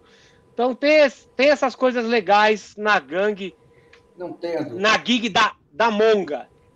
Isso é, é, é, é, importante. Tem que ter também, porque, cara, é o que eu sempre falo pros caras, né? Sempre quando a gente chega numa loja, numa cidade, eu sempre falo, meu, a gente tem que deixar uma impressão muito boa, não só para os fãs, mas também para os caras que estão fazendo o evento, né? O dono da loja. Então, pô, todas as vezes que os, que as, que os contratantes vêm e falam, porra, Aquiles, a tua equipe é 10, nossa, os caras são super educados, não são fedorentos, não tem a boca podre, né? Porque tem pessoas de, de equipe que são fedorentos, têm a boca podre, se alimentam, sabe? Tem tudo isso, então eu sempre repasso isso, ó, galera. Muito bom, parabéns hoje. A galera falou bem pra caralho, então vão ganhar mais uma graninha aí, porque é assim que a gente isso faz parte, né, cara? A gente tem, é. que, tem que motivar. o nome do jogo, né? A gente tá, tá jogando junto, a gente tá ganhando junto, não é. Velho, é, faz parte do negócio. É isso aí. Na nossa, na nossa época de, de, de, de, de workshop, pô, eu não fiz muitos, mas foram, foram todos foram ok. Né? Foram bons, é. Campinas, foi bem bacana. É, foram bons. Sempre. É, é. A gente, cara, o, o legal do workshop é que é, eu sempre gosto muito desse negócio da, interação com o público, aquele bate-papo. É muito próximo. Né? Tem até horas que está acabando assim o bate-papo. Fala, bom, galera, então vou. Aí o Tripa tá pronto para começar a próxima música, assim, que a gente já tem até a intro. Quando eu olho para ele, ele vai pôr. Aí alguém fala assim, porra, dá para você contar um pouco sobre isso? Aí é aquela aquela história que fala, galera, para contar isso aí vai ser no mínimo 15 minutos. Os caras os cara da equipe falam assim, puta que pariu, por que que perguntaram essa porra? Perdeu aí. mais tarde daqui hoje. É. Cara, eu vou falar uma coisa para você, meu. Nossa vida não é fácil. Essa história de viver na estrada é uma coisa extremamente desgastante. A gente convive, é um casamento. É, é literalmente um casamento é, entre amigos. A gente pode fazer disso um inferno, pode fazer disso um paraíso. É. Não é fácil. A gente vive sob pressão, de estar tá cansado. Porém, eu estou trabalhando desde as 8 horas da manhã, vim para cá para o estúdio para fazer essa live, para eu não acordar minha mulher, que vai acordar às 6 horas da manhã, só que ela não sabe que eu vou acordar às 5. Caralho. Eu tenho que estar 7 horas passando o som de novo para uma live de 6 horas. Perdão, 9, 10, 11 dia, 1, 2, 3, 4, 9 horas, perdão. Um evento de 9 horas. Que a banda vai tocar 2 minutos por hora. é sério. É sério. Eles fazem uma vinheta, chamam o assunto, a gente vai para o camarim, daqui uma hora volta. E faz mais uma vinheta de dois minutos. Mas, meu, velho, faz parte do negócio, ok. Vamos lá desgastar, vamos lá fazer acontecer. É isso aí. Não é fácil, puta pressão. E é esse tipo de coisa que você faz, que muita gente faz também. Eu tenho prazer de trabalhar com a banda Viva Noite, com Cosmos, meus irmãos, minha banda de coração, há 35 anos, desde o Experimental, desde aquela época a gente fica, vai e volta, um namoro que não acaba nunca. E são meus irmãos, é a minha família do metal. Legal. Tá, tenho que, tenho que agradecer a Armor Down também. Tenho que agradecer por tanta gente na história, velho. Se eu for parar para falar nomes aqui, puta que pariu, não quero nem olhar esse credencial. Quero agradecer, mandar. Você, Wilson, que foi um prazer conhecê-lo. Prazer ter você aqui, parceiro. Muita história. E Muita o Pio, história. Tamo junto. Obrigado. Então é isso aí, galera. Quero agradecer demais o Ricardo e o Zé Heve e o Gilson Naspolini. A gente sempre deixa os convidados agora se despedir da Bugrada que está em casa, que a gente teve quase 500 pessoas vendo aqui a gente ao vivo. Vamos lembrar de deixar o like aí, Bugrada. E foi.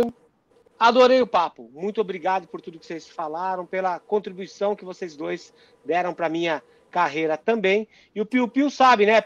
Piu Piu, a nossa história não acabou, ela só está pausada.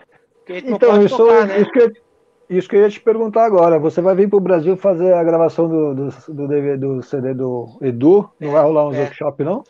Cara, workshop não vai rolar. Vão rolar só aulas, porque daí eu consigo manter é, a distância antissocial. Não vai ter show do hangar? Não, hangar não. Pelo amor de Deus. Chega, chega de gastar dinheiro, vai hangar não. Agora só. Sempre que eu toco, agora eu ganho. Não, hangar não. Pode esquecer. Então, agora com vocês aí, Zezinho, você e o Ricardo. Vocês podem, vocês, vocês podem se despedir da bugrada de casa. Muito obrigado a todos vocês que mandaram superchat. E amanhã a gente está de volta com o ensino de bateria no, em Brasília com o Ítalo Bruno e Daniel Oliveira. Muito obrigado, galera. Ó, queria agradecer o Aquiles aí. Ah, pode falar. Fala, Gilson. Só agradecer o último superchat que chegou aqui de Lambuja, aqui, o Lucas 85 mandou 85 reais. Obrigado. Valeu, Lucas. Brigadão aí. Valeu. Vai tudo para União Musical, galera. Essa semana vai entrar mais grana, né? Do mês passado, então a gente vai poder fazer, vai poder repassar a grana para o Oswaldo Vecchione, repassar a grana para o Franklin Paulilo. Então, e mais a galera da, da, da União Musical. Então, esse mês vai dar para. Vamos ficar felizes, muito felizes por repassar a grana para essa galera. Certeza, toda. certeza. Muito legal isso aí. Segue então. Então, eu queria agradecer você, aqueles, né, por ter deixado a gente mostrar um pouco do nosso trabalho. E, e queria que, eu, que o pessoal que trabalha com a gente, assim, tentasse entender um pouco como você entende a gente, né, dar um pouco de valor que a gente realmente merece, né, que tem muito trabalho que a gente faz aí que é bem desgastante e, e a gente nunca é lembrado, né.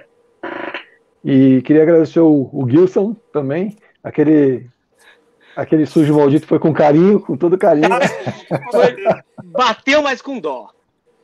É, foi com carinho, foi com carinho. Obrigado a galera que doou aí pra gente. Tamo aí. Eu só estou ansioso para voltar ativa aí e construir mais história com vocês. Maravilha, obrigadão. Valeu, Zé. Obrigado, Pio. Obrigado, Aquiles Priester, Gilson. Uma satisfação estar aqui, um prazer. Cara, você já é amigo, pode chamar Gilson. Gilson! É, já tô é, cada vez que me chamam para fazer um, uma coisa dessa, eu fico feliz, eu fico é, honrado e, e porque, final das contas, nós somos aquele o, o, o, o soldado que ninguém viu que, que morreu, né? Que está ali e quanto, quanto fez pela pátria, né? Somos os pracinhas do rock and roll. Gente, ninguém percebe que a gente faz até a hora que a gente não faz. Uh, mas mesmo assim, isso anda mudando ultimamente. Eu fico muito feliz por iniciativas como essa, pela, pela própria curiosidade das pessoas de olhar aquela coisa, aquela nave espacial cheia de lâmpadas e falar: nossa, que lindo. Uh, eu quero agradecer todo mundo que ajudou, quem não ajudou, quem tentou ajudar e não conseguiu, quem ouviu as bobagens que a gente fala, principalmente eu, quem me aguenta, porque não é fácil viver com o Cajuzinho. Eu, eu vivo comigo 24 horas, eu sei que é difícil. Né? Tem hora que eu não me aguento. Você é um fofo, Zezinho. É um fofo. Dentro, dentro, dos meus limites, eu sou, eu sou, eu tento ser mas é, é, é, é, é o malvado favorito, aquela coisa, né? Mas, enfim, obrigado a todos vocês. Ah, eu, eu tenho só gratidão e, e, vontade de acelerar mais aí. Bora que daqui quatro horas tem que acordar, gente. É, uma é isso aí, então. Obrigado, obrigado Zé. Obrigado, obrigado Ricardo. Obrigado, Gilson. Obrigado. E obrigado a todos vocês de casa. Boa noite. Amanhã a gente se vê na TV Maldita. Valeu. Valeu.